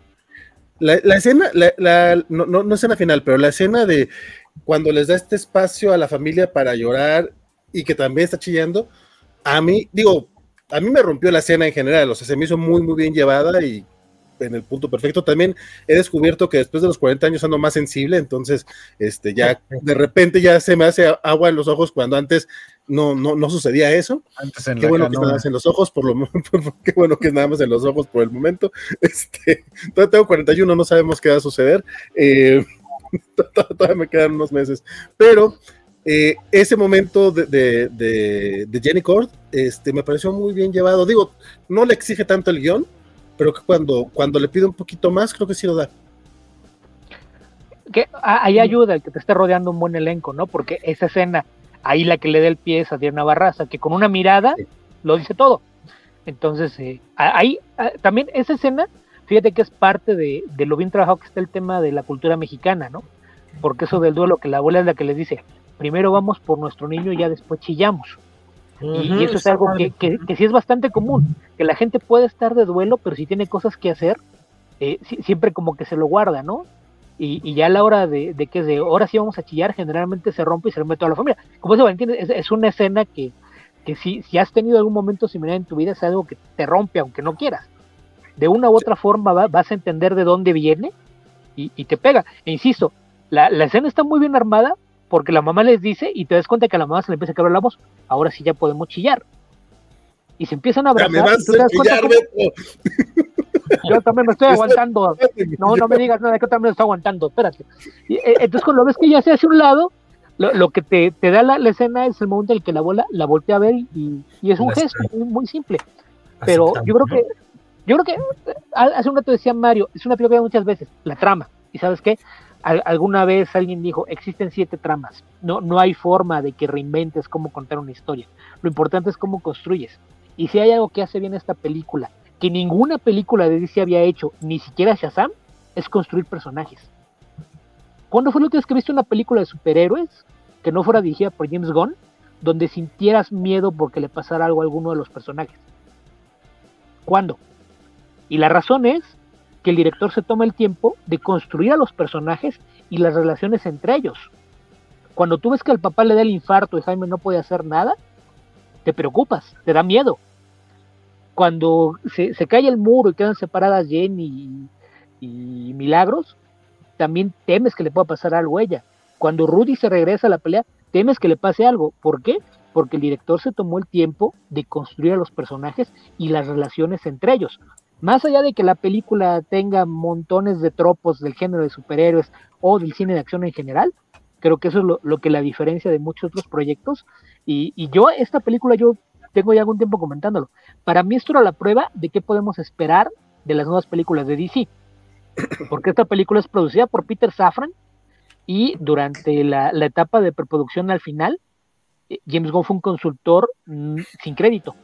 Lo consultaron con cosas que se manejaron en, el en los créditos, cómo iban a, a involucrar algunos easter eggs y demás.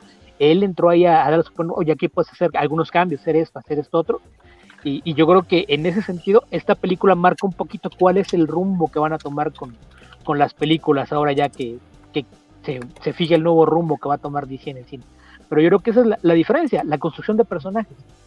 Es, es la primera vez en, en- de- desde que, que DC decidió que quería retomar películas de sus personajes, que hay una construcción emocional de los personajes. A ver que diga, hey, el Batman de, Nolan. El Batman de Nolan no tiene una construcción emocional.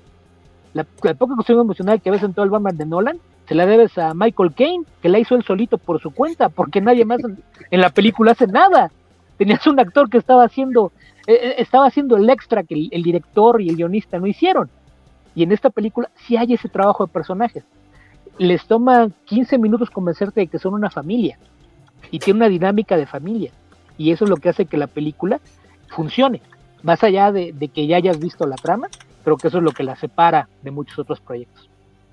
Fíjate que, de hecho, Beto, yo hasta añadiría el tema de que es la primera película de superhéroes en la que vemos realmente una familia. O sea, más allá justamente de eso, tal vez, pero esta dinámica familiar, digo, también pega porque pues, yo creo que el 75-80% de las familias mexicanas realmente nos podremos ver reflejadas ahí. Este, por ahí me platicaba Cuatro de un compa que, que, no se sintió reflejado pues, bueno, pues sí, ahí sí le creo, o sea, que tiene otros orígenes, pero, pero la verdad es que aunque no reconozcas tú, ah, ese es como mi hermano, ese es como mi primo, de todas maneras, ese tipo de dinámica que tienen que estar juntos y por lo tanto hay conflictos, pero aún así se quieren, o sea, y que, y que, van a estar ahí siempre al final. Creo que sí es como una dinámica muy, no digo que sea exclusivamente latina o mexicana, pero sí es muy de aquí y creo que eso no lo habíamos visto en una película este, de superhéroes hasta ahorita. O sea, de hecho la mayoría de los superhéroes terminan siendo estos eh, seres bastante eh, solitarios. Sí, sí, sí. Y aquí es como, o sea, Jaime solito no podría, o sea, realmente necesitaba a los Reyes, que aquí sí voy a, admitir toda mi ignorancia, no los recuerdo, tan, o sea, de, lo poco que leí de, de, de Escarabajo Azul, en tengo que leí sus primeros 15, 20 números, no recuerdo realmente a su familia, no sé si eran tan importantes, no sé si son este acá construcción para, para así, así como están para, para esta película, pero yo sí siento que, que sí es una película que es, que es muy diferente a otras que hemos visto de superhéroes. O sea, yo sí sentí que estaba viendo algo, eh, pues distinto, dentro de lo que permite justamente eh, el género, ¿no? De, a fin de cuentas, pues va a sacar en, en varias situaciones similares, pero incluso yo la, la siento muy, muy distinta a, a, estos, a estas películas de orígenes. Eh, como Batman inicia, Iron Man, Ant-Man, Doctor Strange, Capitán Marvel, tenían más o menos la misma estructura, incluso hasta con su, con su momento de, entrenamiento y demás. Y aquí, justamente por el elenco, por el tipo de situaciones que suceden, yo sí la, la, siento un poco aparte. No deja de ser una película de origen, eh, pero yo sí la, la destacaría un poquito más. El director, estamos hablando de Ángel Manuel Soto, que se ha mencionado varias veces su cargo en la película, pero no habíamos dicho eh, su nombre. Su nombre. Eh, él es de Puerto Rico. Eh, y pues sí, vamos, su primera película, pues grande es esta. Estaba leyendo por ahí que hace ya un par de años, cuando un mes después de que lo anunciaron como director de Blue Beetle, anunciaron también que se iba a hacer cargo de otra de las cintas de Transformers. Entonces, no sé si eso vaya a suceder, si siga en, planes, pero eh, pues esta sería su primer gran eh, producción. Ya tiene otros proyectos, obviamente, en el pasado, desde, desde, el 2009, cortometrajes y también tiene algunas películas, pero pues eh, un poco desconocidas para nosotros, documentales es lo que leo. Y esta sería, tiene una cinta llamada La Granja, luego otra llamada del 2015-2020, Charm City Kings, que no sé si se haya estrenado en México y tres años después Blue Beetle es su tercera eh, película en esta, en, esta, en la primera, solamente en la primera tuvo que ver con el trabajo de guion. Eh, y me gustaría preguntarles sobre los villanos, ¿cómo los... Querías comentar algo antes, primero, vale. Un paréntesis, dices. La granja está en Prime, o al menos es lo que me dijeron, la, voy a buscar. Eh, la granja está en Prime, al menos es lo que me dijeron, ¿y qué? Este, no lo confirmé, nada más vi que me dijeron eso. Deja, primero debería checarlo antes de pasar el dato, pero es muy probable que sí. como, que se, como que se movió algo. La anterior sí la vi, la, de, la, de Charm City Kings, estaba en HBO Max, pero con todas las cosas que quitaron, no sé si ahí siga. Yo ahí la vi hace año y medio, algo así. Este, y no es un documental, que, que tú dices que, que, por ahí son documentales. No, eh, lo que pasa es que esa película está basada en un documental. No, no, esa no es documental, eh, pero tiene trabajo de, como eh, ah, documental. Yo he visto que hizo, que hizo muchos cortos, luego La Granja, Charm City Kings. Eh, de hecho, no, no se estrenó en México porque esa nada más pasó por festivales y de ahí fue HBO Max.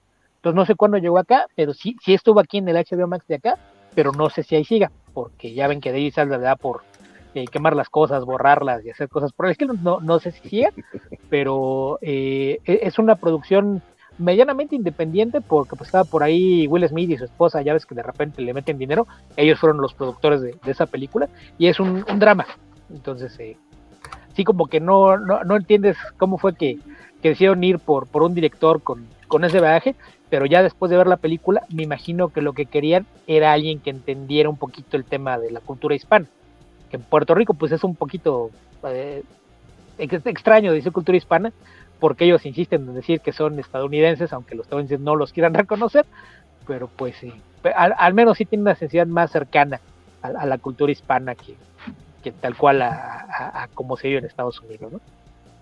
Saludos, ¿quién nos manda saludos, Vale García? Del buen Santo, eh, Santo García, este sin parentesco, amigote de, de, Tampico, el muchachón, que, que, nos manda unas tortitas de la barda, ¿no? Para, para, aceptar sus saludos, para, para leer sus comentarios de Facebook que dice que no se leen. Eh, Juanem Ávila, pasando a saludar a la banda Comicase. Llevo años escuchándolos, primera vez que los cacho en vivo. Los escucho en la semana del podcast. Qué buena onda, Juanem Ávila. Muchas gracias por. Pero va a escuchar el de las tortugas ninja, porque el de Blue Beetle, quién sabe cuándo vaya a salir.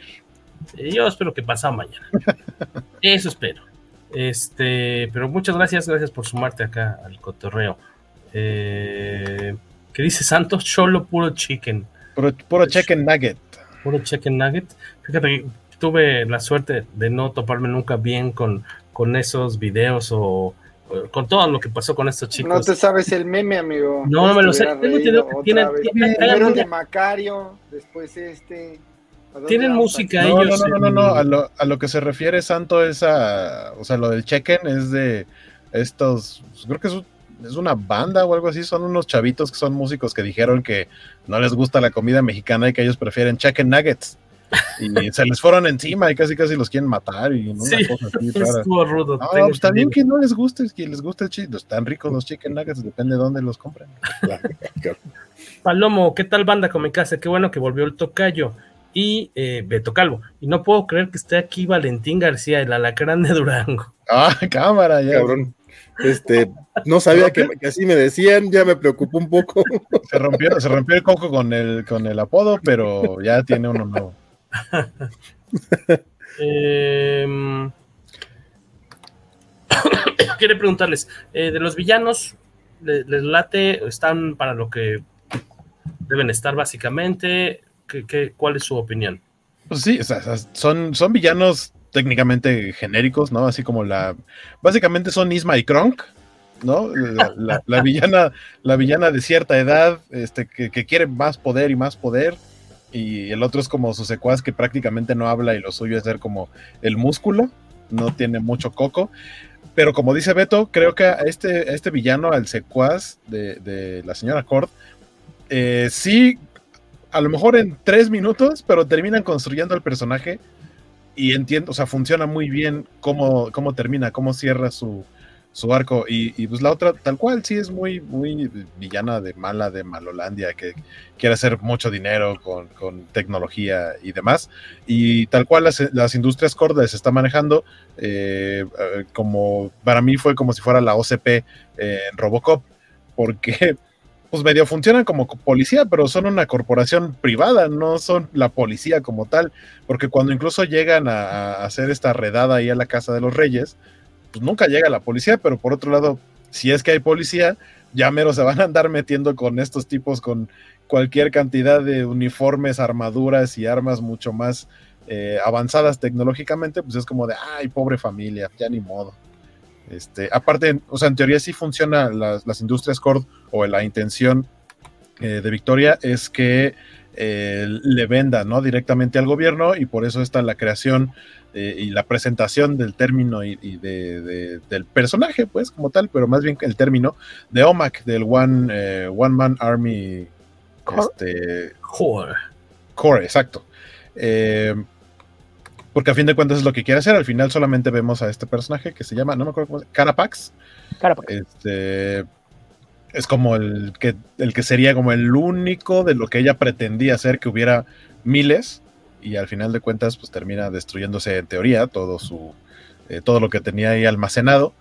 Eh, pero pues sí, o sea, justo creo que funcionan como para lo que tienen que funcionar. Eh, y ya, para mí, insisto, fueron unas versiones live action de Isma y Kronk, básicamente. Que sí es un villano de cómics, ¿verdad, Beto? Sí, lo que pasa es que Jaime, muchos de los villanos contra los que pelea, eh, son justamente variaciones de, Ah. de la armadura del Scarab.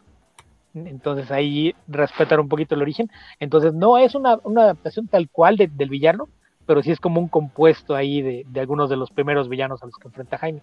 Que el tema de Victoria, fíjate que es curioso que haya tanta gente quejándose de la inclusión forzada y no sé qué, cuando creo que también es una película que se tomó la molestia de tratar de dejar de lado la política, aunque la, la deja toda así como que está toda en el fondo.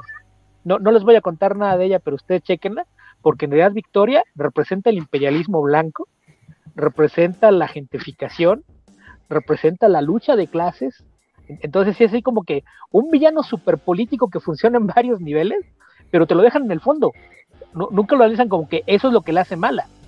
Es una mala persona, pero todas esas pequeñas características están nada más como que construidas y nunca las exploras.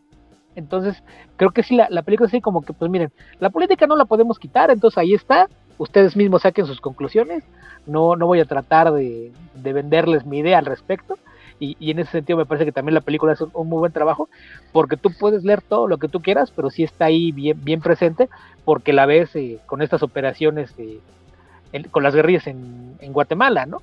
que es de donde saca a- al otro personaje, que ya cuando te, te generan ese arco, pues tiene un, eh, se convierte en un villano trágico, ¿no? Porque no es que él quisiera ser villano, fue, fue a donde lo fue llevando la, vida y las manipulaciones de Victoria.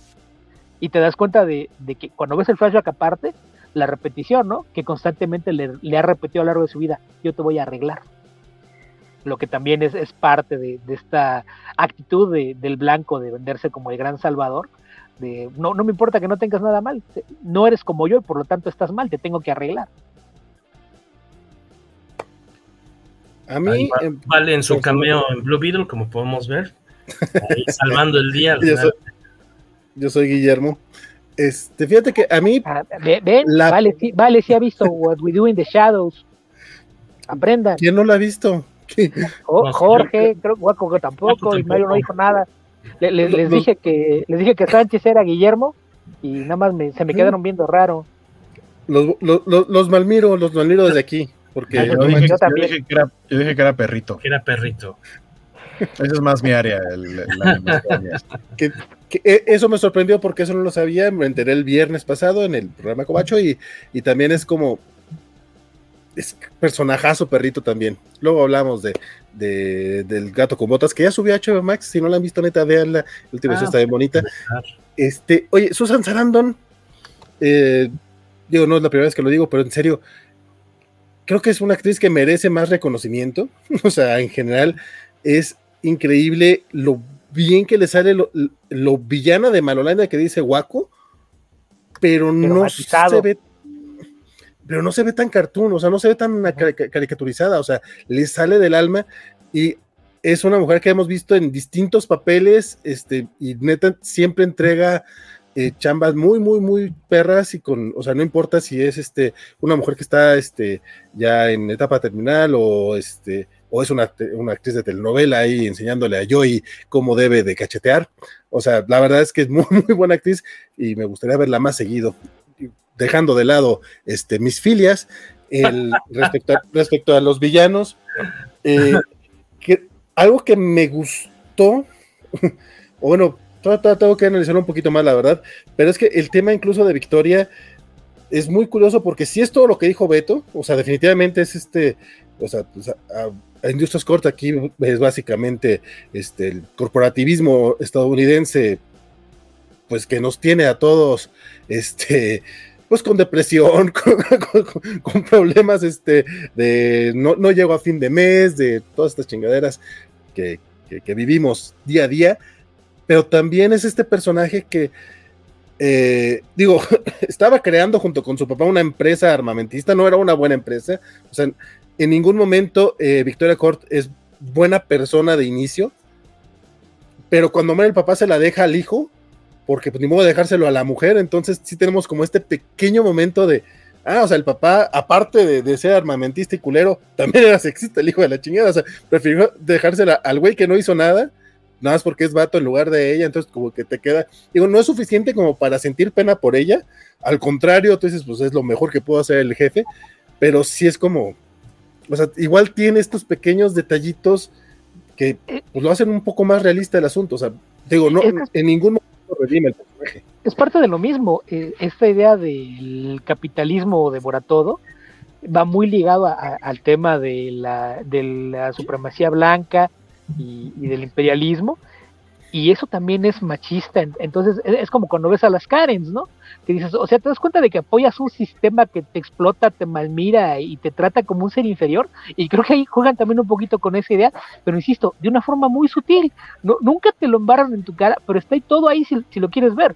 Entonces, ella es parte de un sistema que ella también la ha maltratado, pero no le importa, porque incluso dentro del maltrato sigue siendo parte de la clase privilegiada.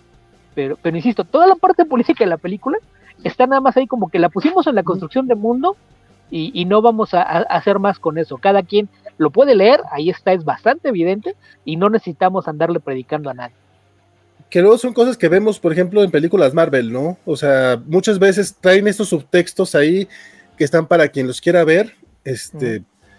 y, y, eso me, pues me parece lo correcto. A fin de cuentas, no dejan de ser películas de entretenimiento, o sea, no es para que vayas a, a, a no van a ir a cambiarte la vida, pero pues son temas que no se pueden este, evitar. A mí, a mí, bueno, también creo que no, lo dije este, antes de, entrar aquí a platicar con ustedes, pero el disclaimer es de que yo en este momento siento que es la mejor película de superhéroes en lo que va del año. Este, para mí, yo sé que objetivamente no lo es, pero para mí sí es mi favorita. No tengo que volverla a ver antes de tomar mi decisión final, pero la verdad es que yo salí bien pinches emocionado de ver El Escarabajo Azul, cosa que no esperaba. ¿Qué, ¿qué entonces, ahorita, este año? ¿Shazam 2? Eh, Shazam 2, que también me gustó mucho. Este, la de eh, Guardianes, de la, Guardianes de la Galaxia Volumen 3, que creo que okay, sí, objetivamente sí, es mejor. Across the Spider-Verse. Este, Black Adam no, porque ese es del año pasado. Creo que son. Eh, y Flash, y Flash, claro. Cierto, hay cinco. Ok, ok, interesante. Para ustedes que nos. Falta Marvels, ¿no? Eh, todavía alcanza, ¿no? Este, antes de que cierre el año. Eh, me gustaría preguntarle a los que están del otro lado, que sí están conectados, que nos dejen por último, pues su, su escarabajómetro, eh, cuántos escarabajillos le dan a esta película, fue de su agrado, esperaban más, o les gustaría ver más de este personaje. Ya dijo este eh, ¿no? ¿O quién fue el que comentó? Bueno, incluso, o sea, si hay como esta intención de que el personaje se vuelva a, lo vuelvan a ver este, posteriormente, o sea, que sí sea eh, parte del nuevo universo cinematográfico de DC, pero eh, pues también podrá depender, me imagino, de pues que también para salga la película al final del Oye, día. Amigo, aquí ya, ¿no? Yo sé que, yo sé que pareciera que, que, me, que, se lo merece, pero no se les olvide también contar ahí la de Quantumania, que también es 2023. bueno, sí, claro, yo, yo se, se, lo merece más que Shazam 2, ¿eh? Shazam 2 sí está bien malita de, de, su cabeza. Ay, a mí sí me, a mí me gustó mucho Shazam 2. A, a mí me gustó más Shazam 2 que Quantumania. A mí no. No, no, no, a mí Shazam 2. Me gustó mucho la primera, la segunda sí me decepcionó horrible. Les iba a decir yo, que. A, a Blue Beetle la pongo como la segunda. Objetivamente es la tercera, pero la voy a poner como la segunda porque Across the Spider-Verse es media película. Nada más por eso le voy a dar. No, tú también, Beto. no, Beto me, me, gusta mucho. No, o, o, sea, objetivamente hablando, Across the Spider-Verse eh, eh, es mejor película. Pero. Es muy buena media película, sí. completa, pero te deja, te deja demasiado abierto. No cierra todos sus arcos. Entonces, eh, a, a, la hora de valorar como película super, como película independiente de lo que quieras, es superior a, a Guardianes 3 y a esta, no, por mucho. No. Pero eh, a nivel emocional, Guardianes 3 está arriba de lo que quieras, porque sí. cierra arcos, sigue construyendo dentro de un universo compartido. Entonces, esta eh, funciona casi, casi en su propia esquina. es parte de, del DCEO, pero no, no es parte del mismo, está como que en su propio rincón y eso le, le juega a favor.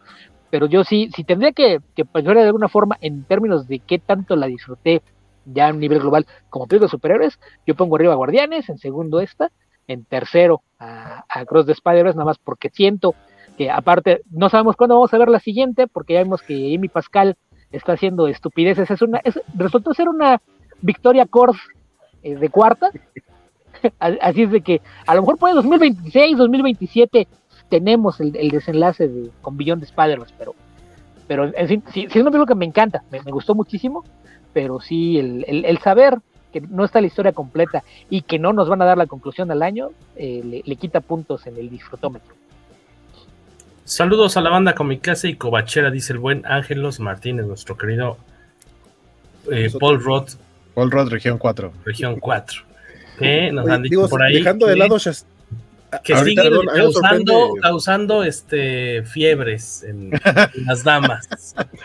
ah, yo, ah, ahorita que mencionaron Marvels, les iba a decir Kraven, pero Kraven la retrasaron hasta dentro de un año, verano 2024, pero en teoría la que todavía, en teoría, porque puede sonar a que la, la ponga también es Aquaman 2, que estrena en sí, diciembre, como... que también creo que más bien, igual en una de esas la terminan retrasando. A lo mejor no tanto, igual la para principios de 2024, pero en teoría, hasta el momento, todavía nos quedan de Marvels y. Aquaman 2.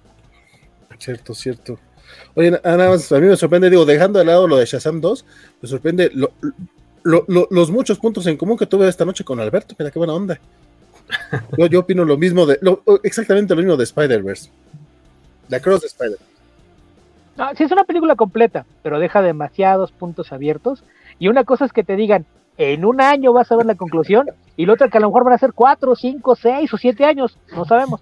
Lo que se tenga que tardar para respetar los derechos laborales de la gente de Ah, no, si, si es por, si es por derechos laborales, si es por derechos laborales que se tarden 15 años. Pero, pero sí, eh, por eso digo, objetivamente hablando, es, es una gran película, pero en el disfrutómetro que ya ahí es completamente subjetivo, pierde puntos por todos los, los, malos manejos, y es de Amy Pascal nada más, porque incluso Phil Lord y, y Chris Miller tuvieron que interceder ahí para que le, le pararan un poquito los abusos, porque sí, muy tarada la señora. No, no, no, ellos también estuvieron también. No, no, no, sí, en sí. parte, e, ellos, ellos le dieron, pero ya llegó un momento en que dijeron, oye, no, sabes que sí, ya fue mucho, vamos a bajarle. E, eran, eran los esbirros que al final se dieron cuenta de, no, ¿sabes qué? Creo que la jefa sí se está pasando de lanza.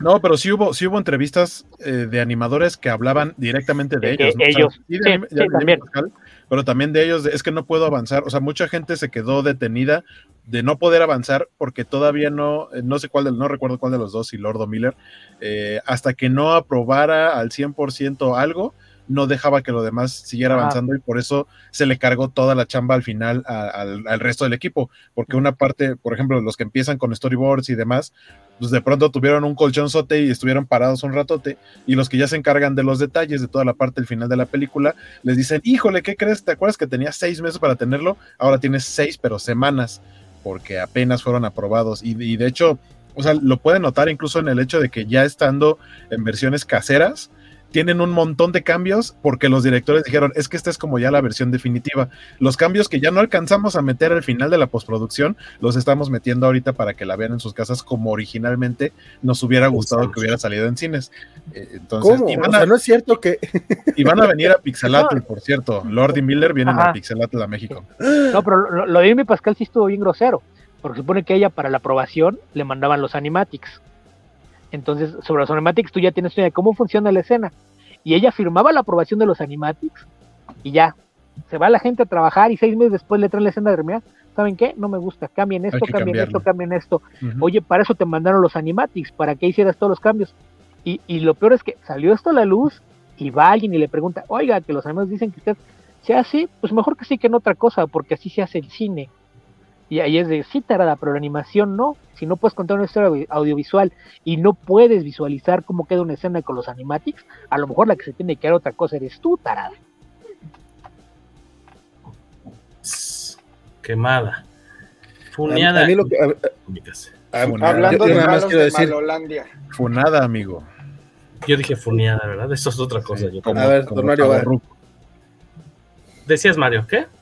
Le digo que hablando de malos de Malolandia. Hablando de malos de Malolandia. Eh, Guaco, ¿qué es lo que más, eh, para ir cerrando, qué es lo que más disfrutaste de la película? ¿Hay algo que digas, ah, este gran tache? O, o incluso esos detallitos como lo, como, lo, eh, como lo que comentaban del español de show, lo dices, pues, pecata minuta no pasa nada, o lo entiendo como parte del personaje, hay algo que te haya hecho ruido y qué es lo que más te gustó de la película. Y si quieres, tus escarabajos, ¿cuántos de cinco?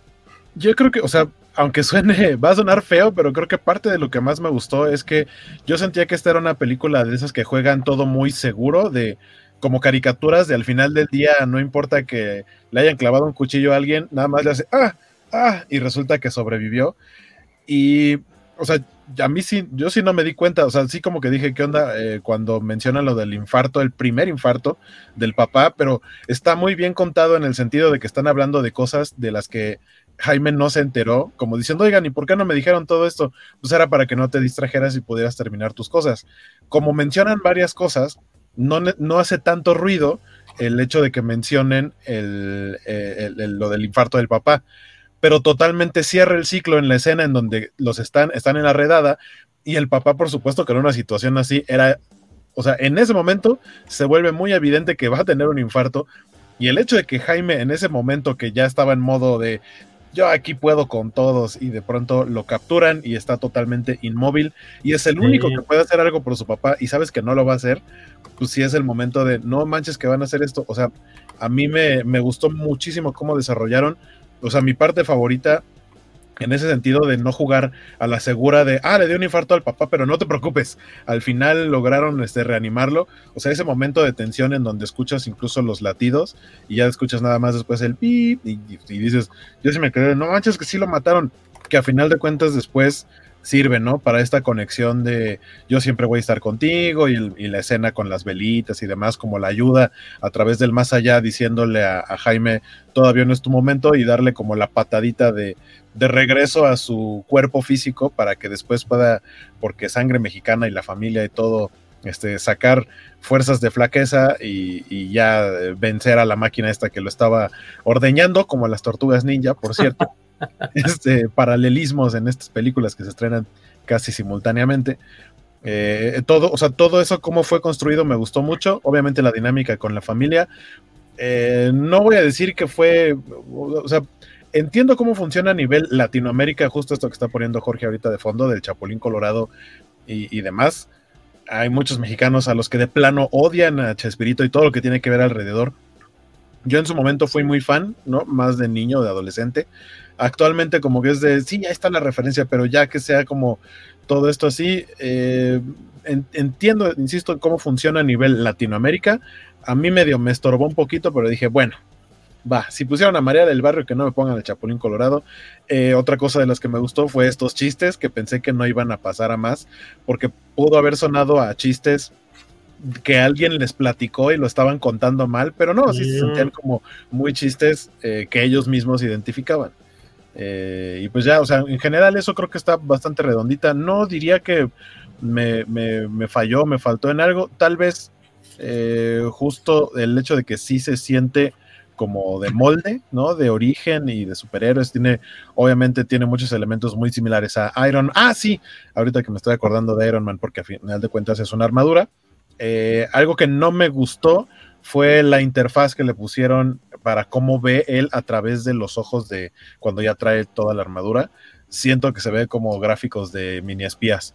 Este, se, ve, se ven muy. Los alienígenas o lo que sea no tenían eh, una manera de tener el visor más bonito. No sé, se ven muy feos esos gráficos. No me, no me gustaron casi para nada. Eso y el momento en el que se protege y corta un, eh, un autobús por la mitad o sea, lo vemos en cámara lenta, pero las personas no lo vieron en cámara lenta y a mí no me engañan. Alguien se iba agarrando del tubo. Si esa cosa rebana el camión a la mitad, a esa persona también lo hubieran rebanado. Pero, pero bueno, salió todo bien de acuerdo al director. Todos iban sentados, nadie iba de pie y todos salieron ilesos. Este, y ya, en general, en general digo, ah, eh, yo sí le doy eh, cuatro y medio, cuatro y medio escarabajos. Vale. Este, no, nada más, este, quería hacer el acotamiento. Jaime sí dice, ay, todos están vivos. O sea, Sí existe, o sea, él sabe que era, era peligroso. este, no, a mí en general la serie me, me de la serie, la, la película a mí me, me pudo encantar de, de principio a fin. Si acaso, hasta ahorita que lo mencionó Waco, si es cierto, este, me molestó, no tanto porque parecía de este, mini espías, sino porque de por sí uno es miope y hay como que estar viendo ahí con problemas, este, o sea, por, ¿por qué ve tan feo el, pobre Jaime Reyes, este, cuando trae puesto el, escarabajo encima, este, pero eh, a mí me encantó la, dinámica familiar, este, este rollo de cuando le canta al Jaime del barrio, este, podría parecer un poco de más, pero si somos así, o sea, he, visto mucha gente criticando que es que los estereotipos, güey, los son estereotipos porque suceden, o sea, porque realmente. Creo que se tapó tu micro, vale, creo. A, veces esta, esta cosa como que se desconecta solo la chingadera, pero ya está, ya está. A, ver, habla. Bueno. Ya, ahí se escuchó. Eh, Estabas diciendo. Jorge de... Barrio soy. Yo creo que la el chiste, aunque me cayó muy bien, ya va como tres, cuatro veces, pero, decías que a lo mejor te había escuchado, habían, habías leído que había quejas, ¿no? Ajá, a lo mejor el último estuvo un poquito de más, pero a mí cuando canta Jaime del Barrio me da mucha risa. Este, eh, eh, os he visto mucha gente que, que, se queja acerca de los estereotipos. Yo creo que pues realmente es una dinámica muy, muy mexicana, sobre todo, no sé si es mexicana, no sé si es latina, pero por lo menos mexicana sí es. Este, a mí me, gustó mucho todo, todo el entorno familiar, cómo, cómo, cómo, lo llevaron. Este, me agrada que el chiste del chapulín fue como en escala, porque primero nada más dicen que es el chapulín este armatoste que saca Rudy y está con los colores del chapulín, entonces como que pues igual nomás era chiste primero para los mexicanos, luego te pasan el clip y nada más el mexicano en entre los guardias el que dice, oh", es el que entiende la referencia, eso me gustó mucho. Eso sí, el, clip al final, que por lo que entiendo es un clip que hicieron, ¿no? Para, para la película, o sea, no, existía de origen. Este, ese a lo mejor pues, me, hubieran avisado, no, no, no necesitaba verlo. Este, para quedarme hasta el final, pero mira, está bonito, está, está, está coquetón ahí. Aparte, no solamente le pega a México como, eh, como un gancho de venta, o sea, esto en Brasil seguramente los habrá vuelto locos, en Chile, en Argentina, entonces me parece bastante atinado que, que lo hayan llevado a, la, película, sobre todo pues, con un personaje latino, eh, creo que eh, sí me gustó bastante. Y otra cosa que me gustó mucho, las referencias que están así eh, un poco sutiles respecto a los personajes como Superman, como Flash, como Batman, este, pero me, agrada cuando, cuando dicen en español que está Bruce Wayne de Ciudad Gótica. Y entonces me quedé así como que ah, se llama Ciudad Gótica, es canon Ciudad Gótica en el DCU, pero si es Bruce Wayne. Entonces estás como eh, mira. A, mí me causó el mismo efecto oír eso. Este, ¿crees que, está bonito? Sí, sí, ¿te gustaría ver de nuevo cuenta a, Jaime Reyes en una siguiente película? Mira, yo creo que yo creo que a Solo Meridueña lo volvemos a ver como el escarabajo azul. No sé si vayamos a ver una secuela, creo que sí depende mucho de este próximo fin de semana. Este, ojalá el boca a boca le sirva, eh, que le ayude, que esté en agosto, que, haya, que, que no hay muchas películas ahorita, entonces espero yo le, pueda ir bien. Y mira, con, también parte de lo bueno es que esta película solo costó 104 millones de dólares, a diferencia de, de las otras producciones que son de 150, 200, 300. Indiana Jones 300 millones. No mames, Disney. O sea, también, también no mames. Pero aparte, eh, Blue Beetle estaba diseñada originalmente para ir para HBO Max. o sea, incluso, incluso creo que después cuando decidieron que fuera cine, probablemente le hayan metido más lana, porque no creo que haya sido el presupuesto final. Porque se ve muy bien para algo de tele también. Sí, exacto, es un poco, es un poco para, para allá. Que, que, que, ese es otro punto. O sea, por ahí vi un, no me acuerdo quién fue, un, un, crítico gringo, que mencionaba es justamente ese detalle y decían, es que por lo menos ya ganó 30 millones más de lo que iba a ganar si lo lanzaban en HBO Max. Entonces, es como que, pues, bueno, quién sabe. quién sabe cómo está el tema ahí de, presupuestos y qué también, qué tanto está la expectativa del estudio. Este, pero yo, yo espero que por lo menos salga tablas y que podamos ver una secuela, pero la verdad lo veo medio complicado. Pero sí creo que Solo Meridueña lo, lo, seguimos viendo en el papel, este, en alguna película del DCU. ¿Cuántos cuatro, cuatro, Igual que Waco 4.5, ¿cómo no? Y, y ese punto 5 es nada más porque, porque mira, luego vas a, ah, está igual que el padrino. Ok, no, está bien, está igual que el padrino, güey. O sea, nada más por eso. Mejor que el padrino.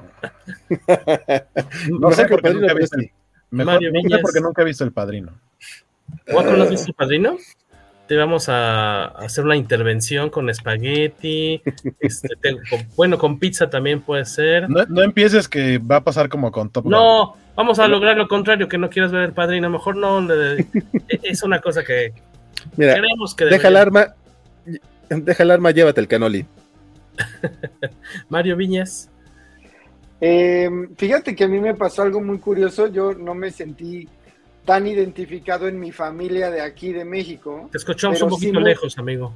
Creo. A ver, ¿ahí me escuchas mejor? Creo que sí. Sí. Fíjate que yo no me sentí tan identificado en mi familia de aquí de México, pero sí en la de California.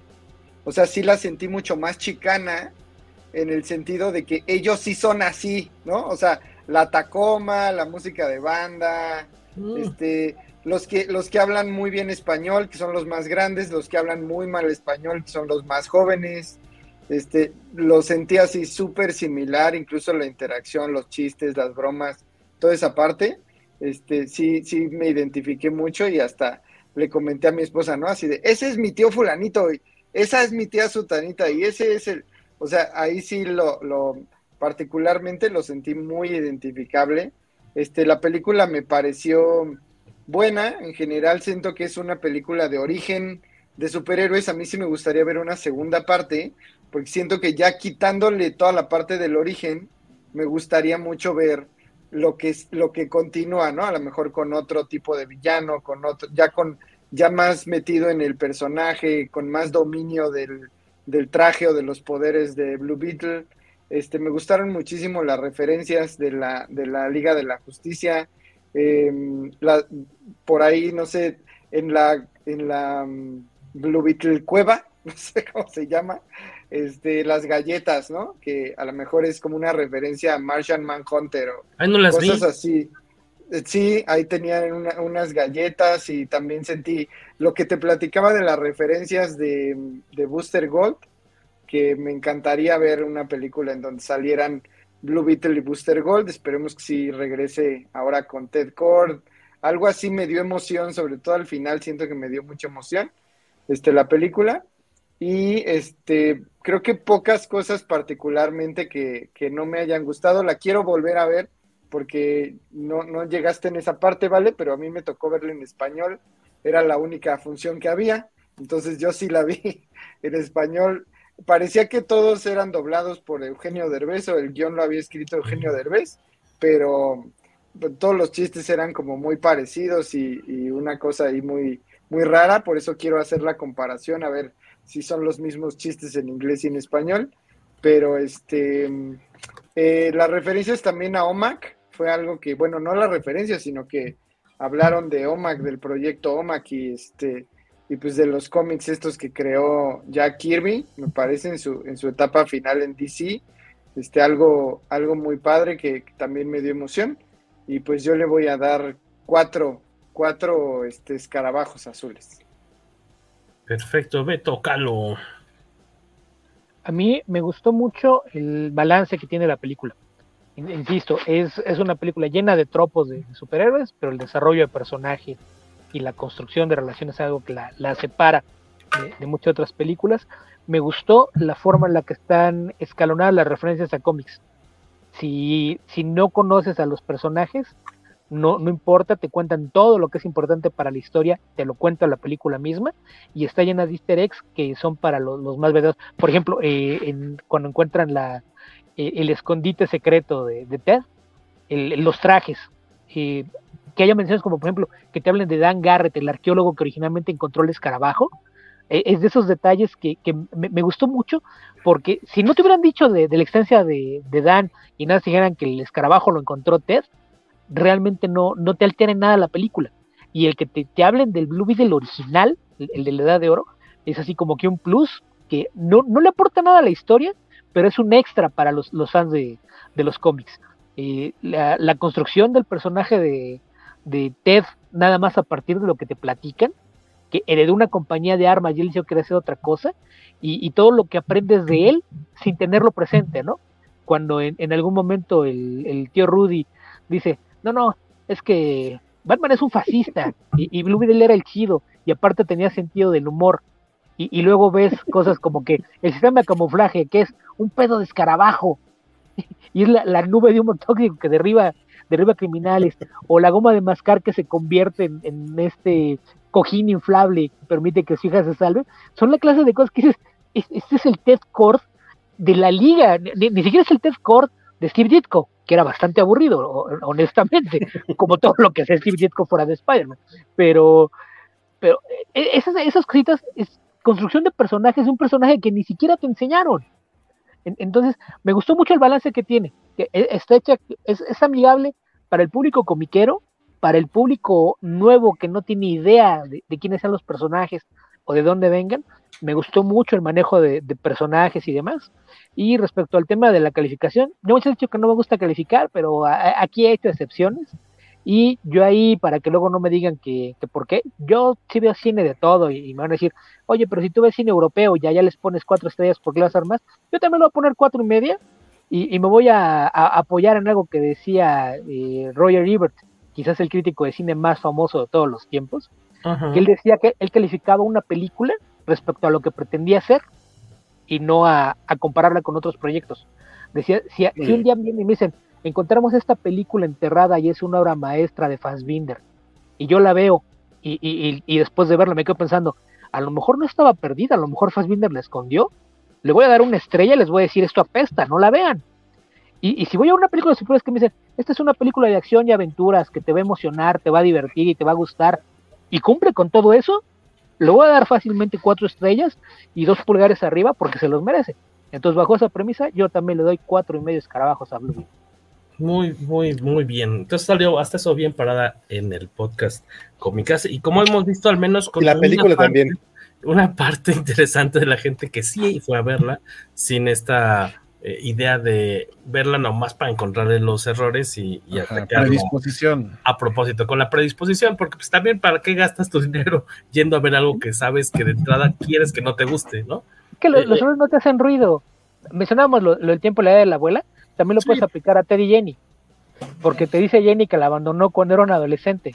¿Hace cuántos años fue? Exacto. ¿Hace cuántos años y, qué edad tenía?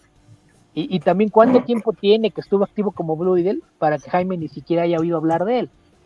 Sí, ahí no concuerdan. De, repente, como que el, cronograma no checa, pero es lo de menos, en la historia no afecta. Que ahorita que, mencionan justamente de Ted, que, que, pusieron el, que pusiste el comentario de de lo de Jason Sudeikis, también creo que sería un gran fan cast, sobre todo obviamente para, porque digo, ha hecho muchos otros proyectos, pero quienes eh, lo ubicamos más por Ted Lasso, creo que sería, eh, sí, el, tal vez uno de los actores eh, ideales para, para, el personaje, por cómo lo describen, por cómo es él, por, por el tipo de actuación que, que tiene. Eh, y porque el mismo director en entrevistas recientes donde han platicado sobre Oye y Ted Cord y demás, porque aparte tal cual la escena post créditos en donde habla, pero no se ve, también me pareció muy inteligente que en lugar de poner fotos eh, cuando encuentran su casa que está como abandonada, lo que, lo que muestran es un cuadro y dicen, ah, es que dice este, Jenny, dice, es que mi mamá pintaba, entonces lo que voltea a ver es un retrato, pero es un retrato más bien como un poco incluso surrealista entonces no se ven las facciones tal cual, solo ves a una pareja con una niña. Entonces te deja totalmente abierto a quién va a interpretar si es que en algún momento llega a aparecer Ted Cord. Y el director ha mencionado que a él le encantaría que fuera Jason Sudeikis. Yo también, he aprobado, y sería algo muy chido de ver en pantalla. Más Comentario que, nos compartía Alejandro Guerra. Perdón, Beto. Más que surrealista es como impresionista. Porque en realidad no, no de forma, pero sí es una abstracción que no, no busca ser realista.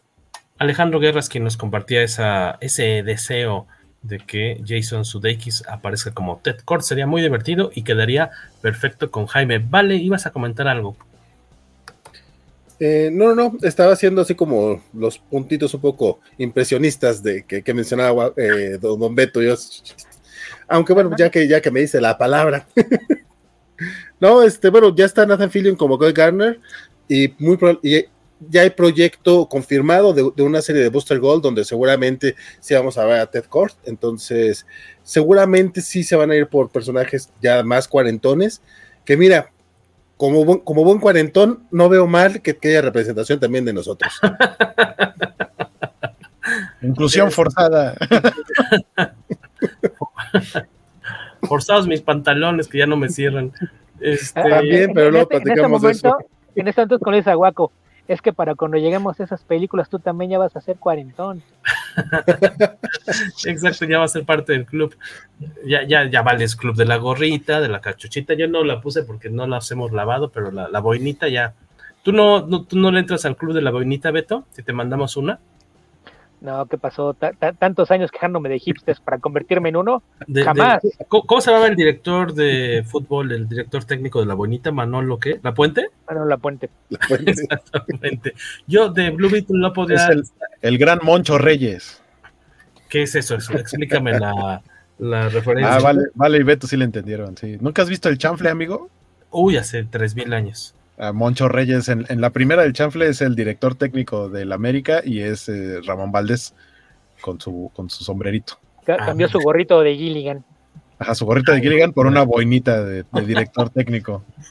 Este, yo no podría interesarme menos Blue Beetle en, en, esta versión de Jaime Reyes. Creo que jamás lo he visto en un cómic, creo que no lo he leído. Eh, no, no, me ha tocado leer una historia en la que aparezca. La película me podría tampoco también interesar, lo menos fui por, ahora sí que por compromiso a ver la, la, la, la película, la premier, y salí encantado, fue una gran sorpresa. Este no fue necesario comerme un zapato como en su momento de Guardians of the Galaxy, porque no, nunca despotriqué contra el Exacto. personaje. Nomás porque no hablaste de ella, porque si te hubieran preguntado en una de esas, sí hubieras dicho, no, a mí no me vale. No, no tal vez porque aquí el personaje, el protagonista, este Sholo, me cae muy bien por, las, por la serie de Cobra Kai, entonces le deseaba bien. Eh, y lo que se notaba en los trailers no era, pues era vistoso, era, se veía llamativo. Eh, y en verdad la, la, pasé muy bien. Espero poderla ver de nueva cuenta y espero que ojalá el personaje sea retomado eh, por lo menos como, un, como parte del elenco de otra cinta posteriormente, aunque él no sea el protagonista, pero pues este, ojalá de un levantón en esta segunda semana que estaban comentando al inicio del episodio, que está arrancando ya tal cual entre mañana y pasado mañana, depende de si es Estados Unidos o México, hay todavía países en los que todavía le falta un rato, todavía una o dos semanas para que se estrene, a ver qué tanto le ayuda esto obviamente a la, a la taquilla mundial, eh, pero creo que al menos el público la, valoró. Eh, no es obviamente una super joya, pero eh, creo que está muy divertida. Como decía Beto, ¿no? Este cumple con lo que promete. Creo que no queda de ver, que eso está padre también. y también me quedo con, con pues todo lo, el, peso que, que se distribuye no solamente sobre Jaime, sobre Sholo, sino sobre el resto de la familia, sin contar a la mamá, que ayudan a hacer que sea eh, que sean personajes entrañables, ¿no? Eh, yo la recomiendo bastante. Ojalá, si no la han visto, pues aprovechen, dense la oportunidad. Eh, no todo tiene que ser, como decía Waco hace rato, este oscuro y agresivo y violento. También están estas películas pues, más este, simpáticas, luminosas, por decir de alguna forma. El soundtrack es una cosa muy rara, de mezcla como de cosas que le pueden escuchar, pueden gustar a, a los mexicanos, a de distintas generaciones aparte. Parece eh, mi playlist de Spotify. Ah, es tu playlist. es una mezcla muy, muy curiosa. Yo, yo cotorreábamos un poquito de que a lo mejor, pues, este, era una película de presupuesto bajo y por eso, entre comillas, y por eso no, no, alcanzó a, no alcanzaron a pagar la versión de Luis Miguel de, de la canción esta de, ¿cómo se llama? Este. No culpes a la ¿Cómo lluvia. dice? ¿Cómo dice? No, no, no. ¿Cómo dice? No, es este. Ton, ton, ton, ton, ton, ton. ¿Será que no me amas? ¿Será que no me amas? Porque es un covercillo, pero pues, igual podría ser a propósito. Pero es un cover de el quien entiendo yo que es como el más reciente vocalista de, de Los Enanitos Verdes. Ah, caray, ¿ya tienen vocalista nuevo? Órale, está bien. No sabía eso, no me sabía eso. Pero, pues, en fin, eh, gracias por habernos acompañado a, nuestros camaradas aquí a pantalla, a cuadro y a micrófono. por tomarse un ratote para platicar sobre, sobre Blue Beetle. Creo que en, en general todos la disfrutamos este, bastante. Y eh, todavía no tenemos tema definido para la próxima semana, pero pues ojalá nos puedan eh, acompañar quienes están del otro lado, eh, quienes dejaron comentarios. Muchas gracias. ¿Quiénes estuvieron por ahí hoy, Guaquillo? Santo. Este Santo Fercano, que ahorita nos viene a saludar, Ángel, eh, Ángelos Martínez, este, el Santo también, porque estuvo en Facebook y en, y en YouTube, entonces lo contamos Alberto dos Palomo. veces. Este, Alberto Palomo, Juanem Ávila, eh, que decía que Es la primera después de vez tanto que- tiempo nos, nos cachó vivo, pero de todos modos nos va a escuchar después. Eh, don Alejandro Guerra, de los que estuvo desde el principio dejando varios comentarios. Jerry. Eh, Ber- Berna Molina, ajá, el Jerry, que también Berna desde Molina. Berna Molina, el, nuestro, Berna Molina, te entre comillas, te agradecemos que hayas estado por aquí. Muchas gracias. este, creo que ya. Perfecto. Oigan, pues, eh, Beto Calvo, ¿dónde los escuchamos a cada uno antes de despedirnos y la bomba de humo? Beto Calvo, ¿en qué estás? Estás trad- traduciendo para Panini, me parece, eh, si no me equivoco. Estás este, con el podcast. Estoy traduciendo toda para Panini, estoy con el podcast cada semana de, de Comicverso, que ya rebasamos los 350 episodios. Órale. También más o menos cada tres episodios aparezco en archivos temporales de nuestro buen amigo Héctor McCoy, que en el más reciente hablamos de Rise of the Planet of the Apes, y amenaza que el siguiente va dedicado a un tema relacionado con los cómics, que creo que será dentro de un par de semanas. Entonces, para que estén también pendientes por ahí de, aquel podcast.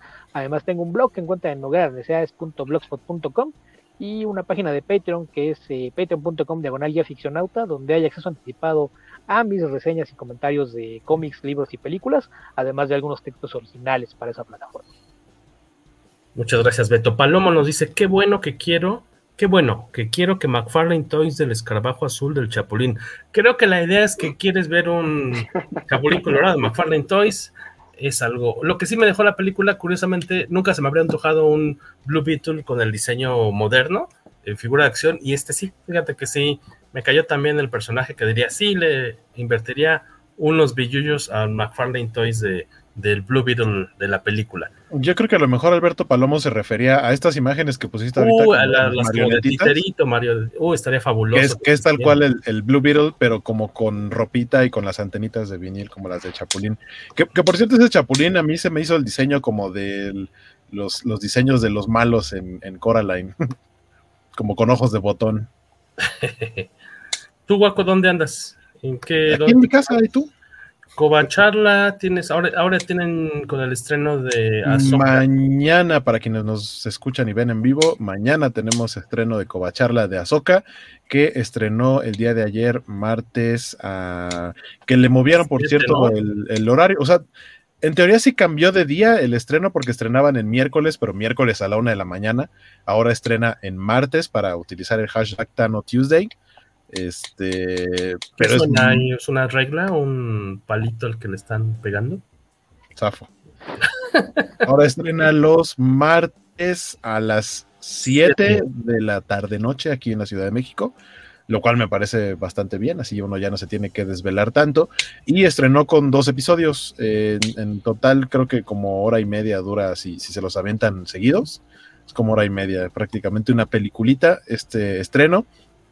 Y la verdad es que me gustó bastante. Mañana platicamos en la covacharla de qué tal estos primeros dos episodios de Azoka y termina por ahí de octubre, entonces tenemos covacharla para ratito. Y este también igual recomiendo el podcast eh, anterior anteriormente conocido como de la ciencia y la ficción, ahora archivos temporales, donde también cotorreo de vez en cuando con don Héctor McCoy y, y ya el programa de videojuegos que este lunes que acaba de pasar tuvimos programa de videojuegos de la covacha, este las ñoñoticias gamer y ya, y aquí en el podcast Comicase.